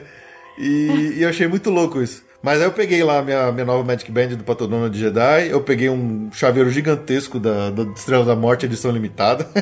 É collectible, É porque não dá collectible. pra usar um chaveiro maior que a Não, bolsa. não dá mesmo. É impossível.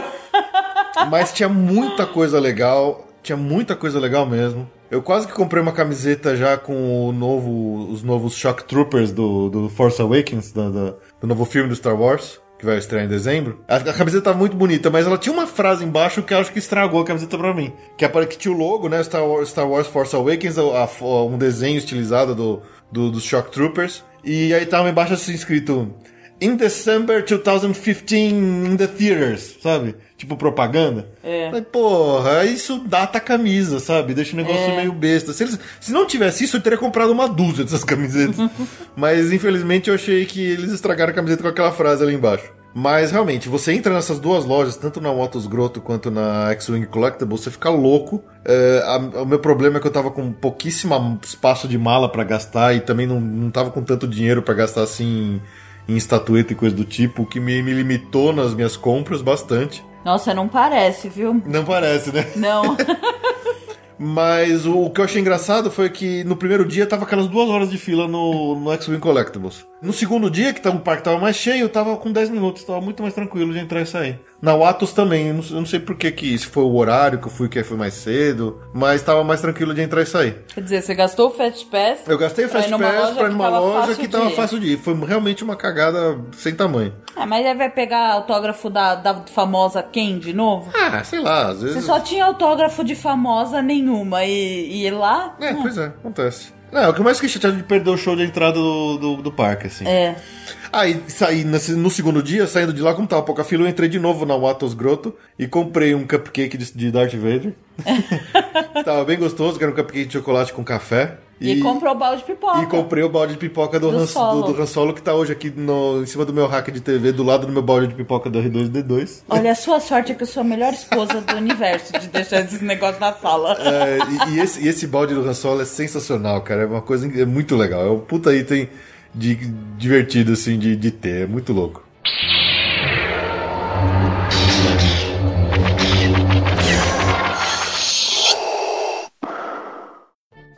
Fala das comidas, então, já que você comentou. Bom, a questão das comidas, eles tinham lá. O parque estava todo tematizado em termos de comidas e bebidas também. Isso que os caras são, são foda mesmo.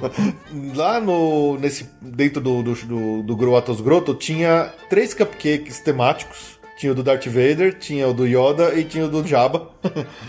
E todos muito bem feitos, muito bonitinhos. Eu só comi o do Darth Vader. Em todo o parque tinha pontos de venda de drinks, drinks alcoólicos, Com souvenir, né? temáticos com souvenir. Os nomes dos drinks eram de planetas, é, de planetas do universo Star Wars. Então tinha o Tatooine, tinha o Dagobah, tinha o Alderan. Alderan, e cada um tinha uma cor, eram diferentes sabores e tal.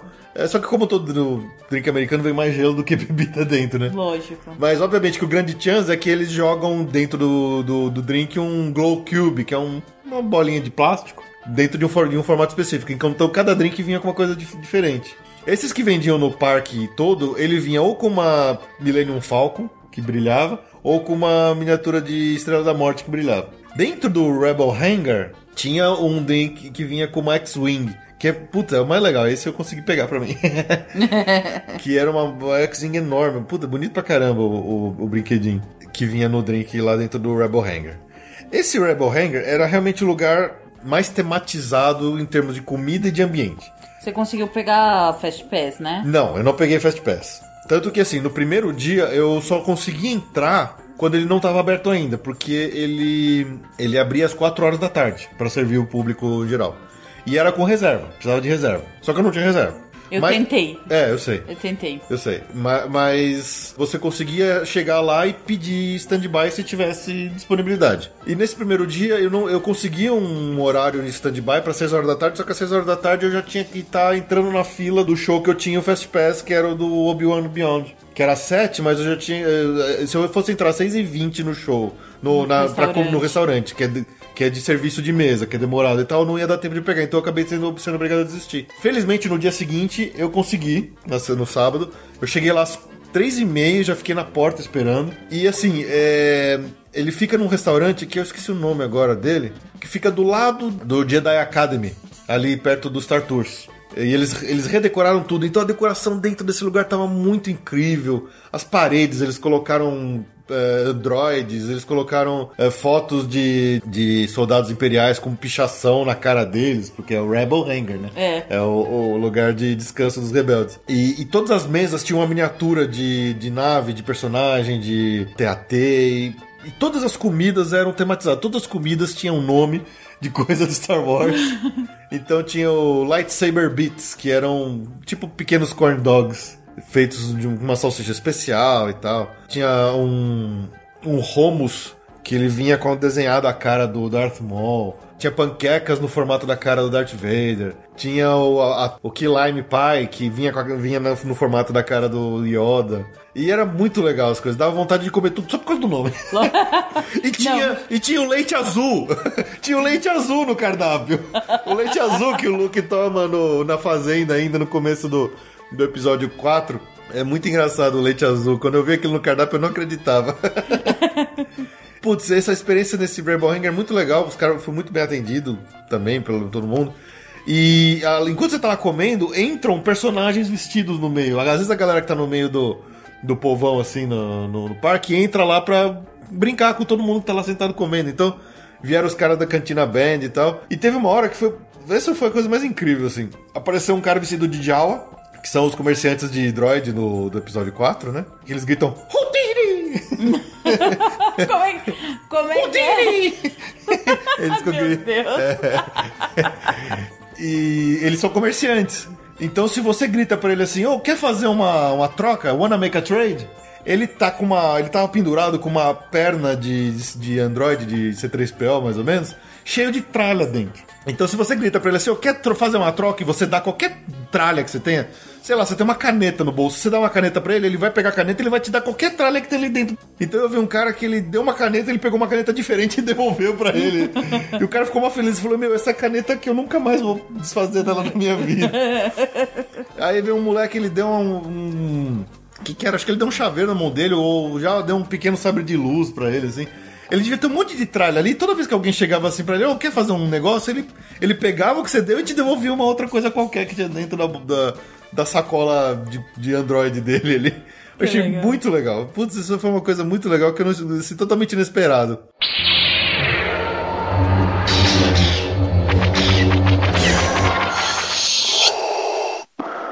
Ah, então fala mais desses personagens aí, desse povo que circulava. Cara, olha, você sabe muito bem que encontro com o personagem é algo que nunca foi nem Nosso parte foco. dos nossos planos enquanto nós estávamos em, nos parques em épocas normais, né? É. Mas lá eu fiquei louco, eu queria encontrar todos, eu queria encontrar todos. Então, tinham muitos personagens específicos de Star Wars ao longo de todo o parque com filas. Uh, aí tinha, digamos, duas categorias. Tem os meet and greet, que o personagem ficava lá com a fila e você ficava um tempão na fila para conseguir encontrar com ele, bater foto e tudo mais, pegar autógrafo. Com o fotógrafo do Fast Com o fotógrafo né? do Photopass. Do Photopass. E tinha os que ficavam andando no meio do público. Às vezes uns caras, sei lá, é, era Stormtrooper, era... A bandinha, né? É, os membros da Cantina Band. Tinha os, os, os aqueles porcão, que são os guardas do, do Palácio do Jabba. Algumas, uh, alguns Bounty Hunters, principalmente personagens do, dos desenhos e de algum dos do episódio 1, 2 e 3. Então a galera ficava andando no meio assim, aí não tinha fila, você só chegava perto e tem, interagia com eles, batia foto ali na hora. E todos eles, meu, a interação era muito legal. E, e, quando era um personagem mais sério, mais do malvado, assim, ele ficava sempre com a cara fechada olhando para você. Ele posava pra foto do seu lado, obviamente, mas não, não era aquele negócio de ficar abraçando e tal. Uh, outros mais engraçadões chegava do lado, abraçava, fazia festa, que nem os caras da Cantina Band eram os mais divertidos. Encontrei com eles várias vezes no meio do caminho. E, e, tinha os meet and greet, que tinha vários ao longo de todo, todo o parque. Tinha uma área específica, que é onde é no, no antigo Backlot Tour, que ficava o pessoal mais do, do mal, o pessoal do Império. E tinha uma área mais na frente do parque que ficava as, as Forças Rebeldes. E também tinha os personagens Disney vestidos de Star Wars. Então tinha o, o, o Mickey Jedi e a Mini Leia. Tinha o Tico e Teco de Ewok. O Pateta de Darth Vader e o Pato Donald de Stormtrooper. Aí de, de personagem do, do, do, lado bonzinho, eu vi a Princesa Leia, a Midala, alguns Jedi como a Shakti, Kit Fisto, o R2D2, o Chewbacca, puto, o meu encontro com o Chewbacca foi muito legal, porque o Chewbacca era super divertido, ele era animadão, assim. E era um cara muito alto, igual do tamanho do Chewbacca mesmo. Acho que eu fiquei uma meia hora, 40 minutos na fila pra, pra tirar foto com o Chewbacca. Com o Chewbacca e com o Ewok. foi a muito põe legal. a foto no post. É. Pra quem não viu no Facebook. Do, do, do pessoal do, do lado negro tinha o Darth Vader, Boba Fett, Jango Fett, Darth Maul. Mas, e, e assim, obviamente que eu precisava tirar uma foto com o Darth Vader. Eu fiquei uma hora e meia na fila do meet and greet com o Darth Vader. um calor do cacete, um sol enorme. Imagina o coitado naquela roupa lá. Ah, ele ficava tirando o break toda hora. Ah. Eu acho que eles até trocavam de ator, porque ele saía por uma porta, dava cinco minutos e ele voltava. Ah, deve ser outro ator. Acho que quando esse meio tempo que eu vi lá, acho que eu vi umas cinco trocas de, de gente, porque tava muito quente, tava pesadíssimo mesmo. E obviamente que eu tive que fazer uma graça com o Darth Vader e Obviamente. E me ajoelhar perante ele para me entregar o lado negro da força. Obviamente, obviamente. Eu não tinha dúvidas. Mas foi muito legal, assim. foi muito legal. e o pessoal sempre falava assim: é, essas filas demoram mais aqui, porque quando é só criançada, nas filas normais do meet and greet de princesa, os pais mandam a criança lá, bate a foto e sai fora. Aqui não. Quando chega os pais, o pai manda a criança, bate a foto, aí vai o pai, bate a foto, aí vai o pai com a criança, bate a foto. porque tá todo mundo lá querendo participar também, né? Foi muito legal esse encontro do Darth Vader. Ou depois eu consegui o. Eu tava na fila do, do Jango Fett, do Boba Fett. Que eram os dois que ocupavam o mesmo lugar, só que eles revezavam. Aí na hora que eu tava lá foi o Jango Fett. Obviamente que eu queria o Boba Fett, porque o Boba Fett é da trilogia clássica, né? Ah, tá. Mas ainda assim foi, eu não sei foi nem muito legal. mas tudo bem. Foi muito legal, foi, foi bem divertido também. Ele tipo, fez, fez uma pose lá como se estivesse preso por ele, que é um bounty hunter, né? E Me me chamando de Rebel Scum.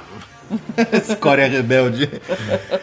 É, um que eu acabei não pegando porque eu queria ter ido, mas não- realmente não teve tempo, porque era muita fila, eu tinha que acabar escolhendo que, que, quem que eu ia, que era o, era o Darth Maul. Que também é um cara que o, ator que fazia era muito legal, ele ficava meio impaciente, andando de um lado pro outro, assim, fazendo cara de mal, rangendo o dente. Os caras mandavam muito bem. Esses, esses, esses, esses atores que faziam os personagens, eles mandavam bem demais, cara. Era muito legal. É algo assim que realmente você se sente se sente envolto ali por toda aquela atmosfera, né, de, de Star Wars.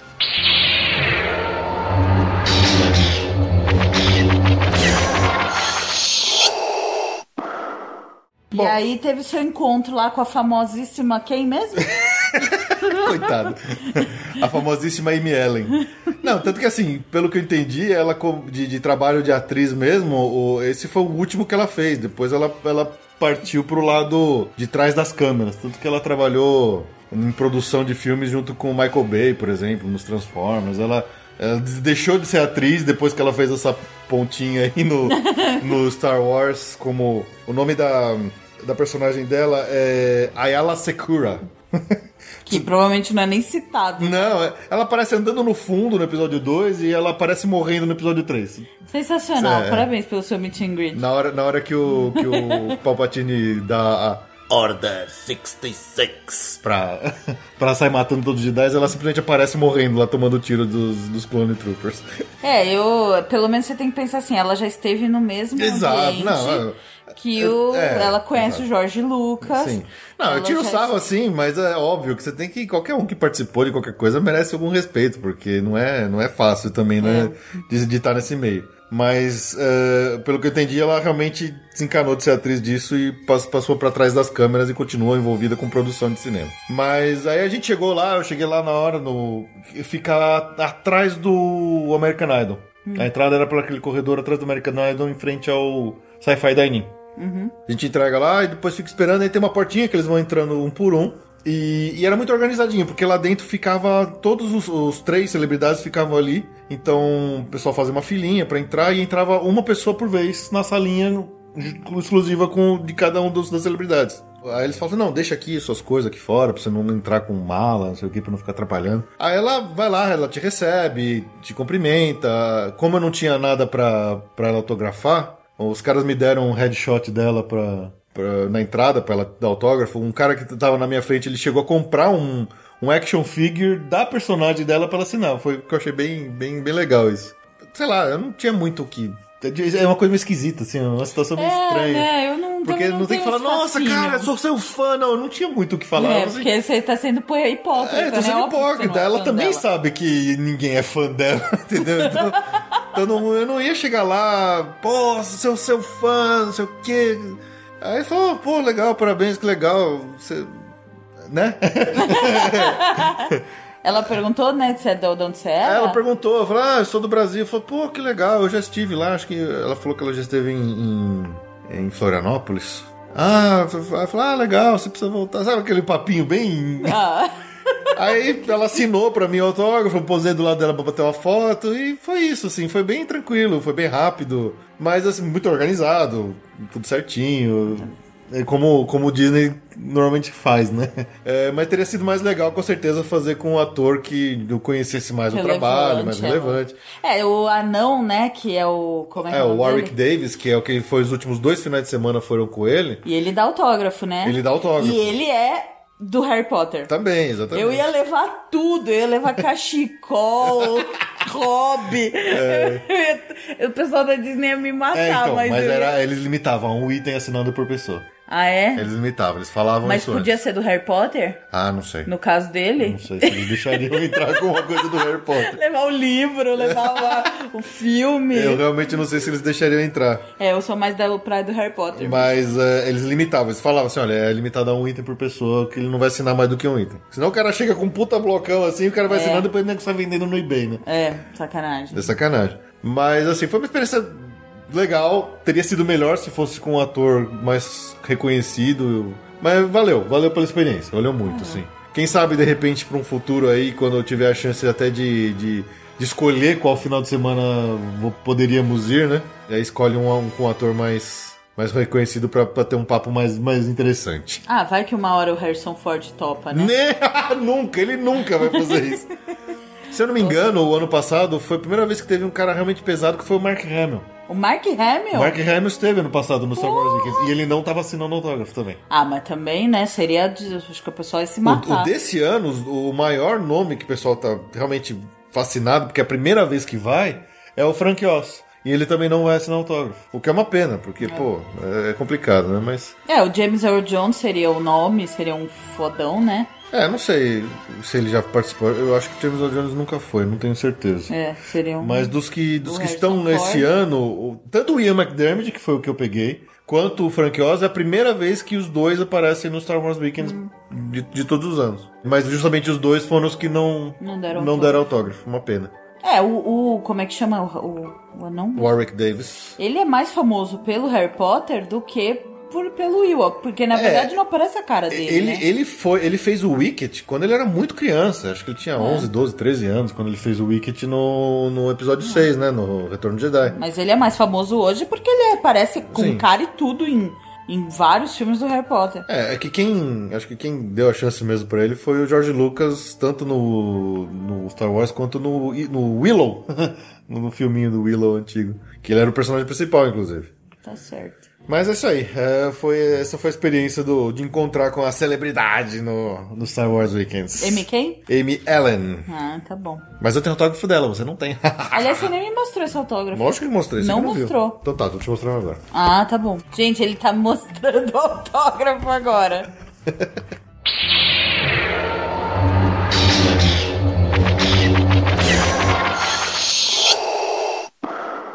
E aí, Bom, ah, que mais? Tô cansada já. tá cansada já? Já. Tem o palco central. No palco central aconteceu muita coisa É ao longo de todo chapéu, o dia. né? Que é onde ficava o chapéu antigamente. Pro Star Wars Weekends, a saída do chapéu foi uma boa. Porque antes, quando se o palco ficava na frente do chapéu, ele ficava muito na frente e, e assim, muita da visão ficava ocupada por outras coisas. Mas até assim, eu diria que pro Star Wars Weekends a saída do chapéu foi legal. Oh. Ó. Então, quais que eram as pri- principais coisas que aconteciam nesse, nesse palco? Assim, ao, ao longo do dia, sempre tinha alguma coisa acontecendo lá. Seja um show mesmo, um evento, ou às vezes tinha simplesmente um personagem ali em cima fazendo umas micagens pra entreter o público. Então, às vezes tava tocando uma música meio séria assim, aí você chegava lá, tava o, o Boba Fett andando de um lado pro outro no palco, fazendo pose e tal, e aí de vez em quando ele apontava pra alguém no público e falava assim: You rebels come! E, e ficava tirando sarro com o público e tal. E em alguns momentos apareciam, eram dois Stormtroopers que também ficavam lá e ele olhava pro público assim e falava assim: Move along, move along, there's nothing to see here. e ou teve uma hora que eu vi lá, tava toda a cantina band lá em cima, obviamente tocando a música do.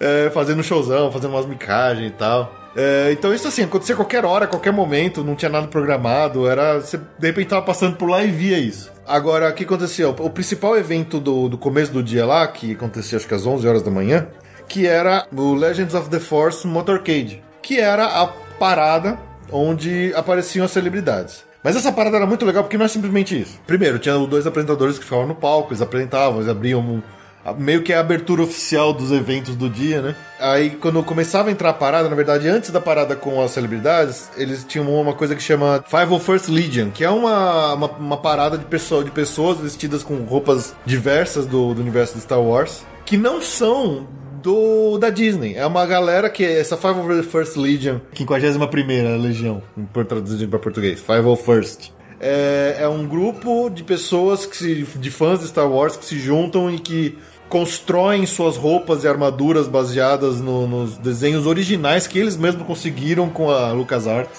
é, de forma totalmente autônoma. É, eles têm fins não lucrativos, eles é, angariam fundos para doação para pessoas carentes e tudo mais. E no Star Wars Weekends eles, eles abrem a parada. E é muita gente vestida de Stormtrooper, Clone Trooper, eh, piloto rebelde, povo de areia, Jedis e tudo mais. E, e são umas roupas muito bem feitas, é muito legal essa, essa, essa parada do, da, da 501st Legion. E logo depois que eles passam, começam a vir os atores vestidos de personagens que sobem no palco. Então vem lá os Jedi, vem o Darth Maul, vem Darth Vader e tudo mais. Vem, aí vem, o, quem abre a parada é o, é o Mickey Jedi, que, que sobe no palco junto com, o Pateta, Pato Donald e a Minnie. E aí vem o Motorcade, que é justamente as celebridades do dia, da semana, em cima de carros, uhum. que eles sobem no palco e se apresentam. Só aparecem lá, eles não falam nada nessa hora. É tudo apresentado pelos dois apresentadores que estão lá no dia. Uhum. Mas é muito legal, tem, obviamente, sempre tudo acompanhado de música do John Williams. que você fica assim, que a, música fica o tempo todo no parque te martelando na cabeça e você fica fascinado o tempo todo. Não importa, você vai ouvir pela quinquagésima vez o tema do, do, do Império, você vai curtir, sabe? Sim. Aí acabando esse, esse motorcade, o pessoal desce do palco, sai fora e continua o resto do dia normal. Uh, aí ao longo do dia, o segundo evento que tem lá é, um, é o que eles chamam de Padawan Mind Challenge. Que esse eu vi só um pedacinho, porque realmente não, esse não, não valeu a pena ficar vendo, que era um showzinho de trivia, de perguntas para molecada. Então subiu uma molecadinha ali no palco, pessoal novo, e eles faziam perguntas de sim ou não, direita, esquerda, não sei o que, sobre o universo do Star Wars, logo. Uhum. E aí eles iam eliminando os, os quem erravam pra, pra, pra chegar no final. Uhum. Aí tinha a versão Family Edition desse, eh, desse Padawan Mind Challenge, que essa era muito legal. Essa eu vi nos dois dias e eu curti pra caramba, dei muita risada. Que era uma disputa entre uma família, que os caras pegavam ali no, no público quem queria participar, né? É, era, era, um game show também. E quem era o host dessa era, era a Ashley Eccleston, que é a dubladora do, da Ahsoka Tano e era essa família contra o Império. então, de um lado do palco tinha uma família e do outro lado tinha dois, dois oficiais imperiais e dois Stormtroopers. e esses dois oficiais imperiais, os caras eram muito bons, cara. Eles ficavam assim no personagem mesmo, até com aquele sotaque inglês, porque nos filmes todo oficial imperial tem sotaque inglês. Não sei se você reparou isso já. Não, não reparei, amor. É, realmente é. eu não. O George, não... o George, Lucas ele pegava sempre atores britânicos pra fazer o, é, não, só dos oficiais reparei. imperiais. Eles faziam perguntas, mostravam no telão alguma coisa, perguntavam para quem que sabia quem que era. E os caras, obviamente, eles erravam muita coisa de propósito. E, puta, era muito engraçado, assim, o, o cara participava de um Lightning Round, assim, falando um monte de besteira, assim, aí o cara assim, ah, volta lá pro seu lugar. Aí o cara, o, ele volta assim, oh, Paul, me dá um abraço. Ele dá um abraço no Stormtrooper. então tinha muita coisa muito legal, assim. Esse, esse show valeu a pena ver só pra dar risada mesmo. Que era o, o Family Edition do Padawan Mind Challenge. Esse, esse, esse foi muito legal, esse valeu muito a pena. Que mais? Mais pro final da tarde, começava às 7 horas, DJ Lobot Dance Party. Yeah! Oh yeah! Que é, Balada! Chegava, party! É, era a baladinha noturna do Star Wars Weekends, que foi muito legal o, o, tal do DJ Lobot, esse, na hora que eu olhei pra isso, eu tava meio longe, a primeira vez que eu vi, eu achei, eu achei dei muita risada. Que, de novo, é, é, é a atenção ao detalhe dos caras nas coisas, né? O DJ Lobot, ele tava com a roupa daquele ajudante do Lando Calrissian na Cidade das Nuvens, que tem aquela aquela ele é carecão, ele tem aquele negócio no, meio que na nuca, em cima do ouvido, que. Como se fosse um fone de ouvido, que não sei se aquele cara é um Android, que diabos que é aquilo lá. E, e, o cara tava vestido igualzinho, com a roupa e com aquele treco na, na cabeça. Assim. então era muito legal. E ele tocava as músicas lá, as baladas tecneiras da vida, os, as músicas, muita música eletrônica. E ele fazia uma discotecagem de muitas dessas músicas eletrônicas com temas de Star Wars. Tinha uma hora assim que ele, ele começava a tocar a música assim, aí ele, ele ficava assim com o braço levantado assim, falando, galera, levanta o braço. Aí todo mundo ficava com o braço levantado assim. Aí começava a tocar a música do Império num, num ritmo meio, meio gangsta, aí ficava todo mundo, hey, hey, Baixando o braço, braço né? assim, com o tema do Império, muito legal. Assim, eu fiz bastante vídeos lá ao longo do dia, eu vou ver se eu pego alguns, assim, faço uma compilação rapidinha e coloco na postagem para vocês. Não prometo, tá? Pode ser que esteja lá ou não. não garanto. Depois vocês procuram lá. Mas, e aí, assim, era das 7 horas até as 9 e meia, mais ou menos, essa balada forte em Star Wars style. E uma galera ficava lá dançando mesmo ali no meio. O pessoal curtia pra caramba, assim.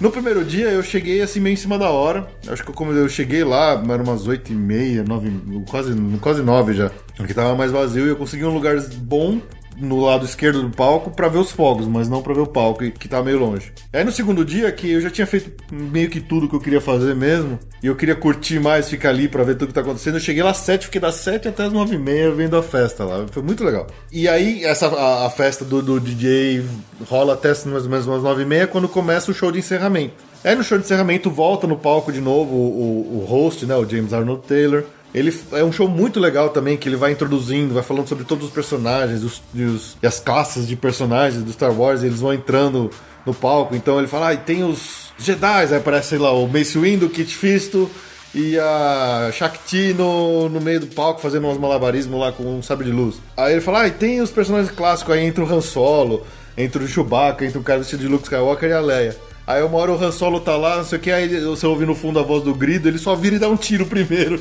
Aí todo mundo, ah, shot first. Hans. Hans. é, então, é, é, isso que era muito legal, porque toda a piadinha besta nerd que o pessoal fazia com o mundo de Star Wars, todo mundo, todo mundo que tava lá entendia dava risada, o que era muito legal. Então, por exemplo, na hora que aparece o, Bobo, o Jungle Fett, assim, ele fala assim, hey, don't lose your head, porque quem lembra, o, Django Fett foi decapitado pelo Mace Windu no episódio 2, né? Por Nossa, exemplo. quem lembra? então, assim, todo mundo que tava lá lembrava. Esse que é, é, é lógico. Quando aparece, entra no palco o, o Darth Maul, o, o James Arnold Taylor, que é o dublador do Obi-Wan, ele fala assim: ah, a última vez que eu vi você teve que partir, porque ele foi cortado no meio pelo Obi-Wan Kenobi. entendeu? You had to split. Então, assim, é, é, e aí vai aparecendo os personagens, vai subindo todo mundo, não sei o quê. Aí quando tá todo mundo, o palco tá lotado de todos os personagens do, do, do de Star Wars do dia que estão tá, lá com roupa e tudo mais. Ele fala assim: agora vamos invocar a força para. E aí eles chamam todo mundo. E eles, eles falam assim: agora vocês vão repetir comigo aquela, essa frase. A long, long time ago, in a faraway galaxy. Aí apaga a luz, começa soltar fogos e todo mundo você vê aquele monte de sabre de luz assim Nossa. acesa no palco. E aí começa o show de fogos, que é o Symphony of, Symphony of, the, of the Stars. Show de fogos não existe no Hollywood Studios. E, e obviamente começa com a música, né, do, do Star Wars. E puta que show de fogos incrível, assim. Eu sempre falava que o Wishes. o Wishes era o melhor show de fogos que tinha, mas nada bate um show de fogos do Star Wars Weekends ao som de John Williams tocando o tema de Star Wars, sabe? Não, e tá impressionante a sincronia. A sincronia dos explosões Caras... são legais, porque... Não, e os fogos que mudam de cor. Exato. Eu vi o vídeo, tá, gente? Eu... É, de novo, como eu falei, talvez eu coloque os videozinhos pra você ver, mas não, não tá, não tá pronto não. ainda. De arrepiar. É de arrepiar. E, e, porque assim, no Wishes a música é bonitinha e tal. Mas como quando é a música do Star Wars que tem aquele crescendo, que vai subindo, que você sabe que vai vir, e você vê aqueles fogos sincronizados, e aí explode, aí explode uma esfera que ela muda de cor ao longo da esfera. Assim, ah, isso é sensacional, nunca vi é isso na minha vida. É uma coisa incrível, essa é o melhor show de fogos que eu já vi na minha vida. É óbvio que tem muito do sentimental aí, da emoção, mas assim, é é uma forma espetacular de você terminar um dia de Star Wars Weekends. É indescritível, assim, a, a emoção de um fã de que viveu tudo aquilo ao longo do dia, ainda terminar o, o dia com aquele show de fogos com aquela música. É algo, assim, sensacional. Aquilo vale o ingresso, sabe? Aquele Sei. show final com os fogos vale o ingresso. Olha, eu vi o seu vídeo de uma câmera filmada tremendo, tremendo. e já achei o máximo e eu entendo mesmo. É, e assim, no primeiro dia eu fiquei num lugar um pouco mais, mais, mais ao lado, do, do lado esquerdo do palco, que eu não tinha uma boa vista do show do palco, mas eu tinha uma excelente vista dos fogos. No segundo dia que eu cheguei mais cedo, eu falei, não, vou pegar um lugar perto do palco, só que se você fica muito colado no palco, você não tem uma boa visão dos fogos. Mas ainda assim dava para ver bem. E foi assim, é uma coisa sensacional, é de arrepiar. Só de falar agora de estar contando, eu já tô arrepiado só de falar. É. é assim, é, é coisa coisa de louco, é uma coisa de louco e, e... Não, e a força da música, né? É, Porque por exato. mais que a, a, da Disney, o show de fogo seja lindo, é uma música com as características Disney, composição, aquela melaçãozinha assim. Uhum.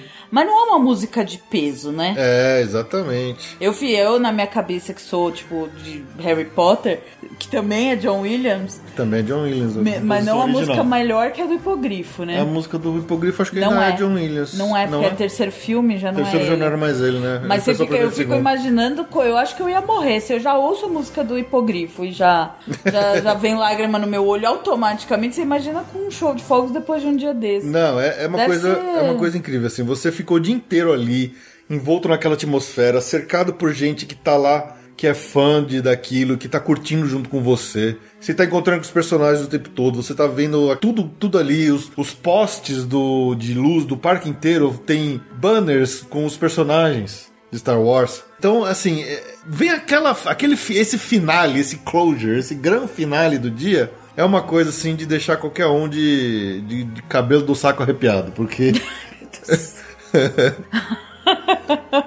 que é, é, algo, é algo indescritível, assim. Se você é fã de Star Wars, e se você tem curiosidade de ver um Star Wars Weekends, você tem que ver isso, porque você merece se dar esse presente. Não, não tô brincando, assim, é algo sensacional. Que legal. Vale cada centavo, cada minuto gasto em fila. É cansativo, porque, pô, os dois dias eu acordei às 5 e meia da manhã e fui dormir meia-noite, porque o show acabava às 10 horas, o parque fechava às 10 horas, então até conseguir sair do parque, chegar no hotel, tomar banho, dormir, era mais de meia-noite. E nos dois dias eu quis chegar cedo para pegar a fila de Fast Pass. E foram, foi muito cansativo, mas foi assim. Valeu cada segundo de cansaço. De falar, ah, depois eu durmo, depois eu durmo, não importa, depois eu durmo. é, e olha, valeu, valeu mesmo. Que, que coisa fantástica.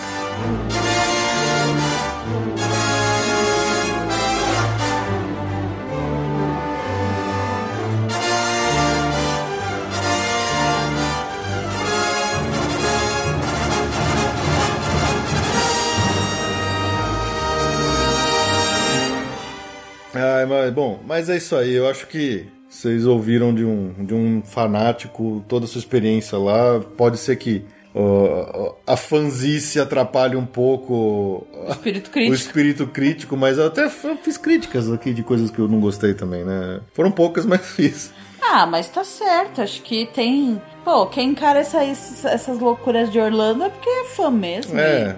Tem que vestir a camisa da, da nerdice. Pois é.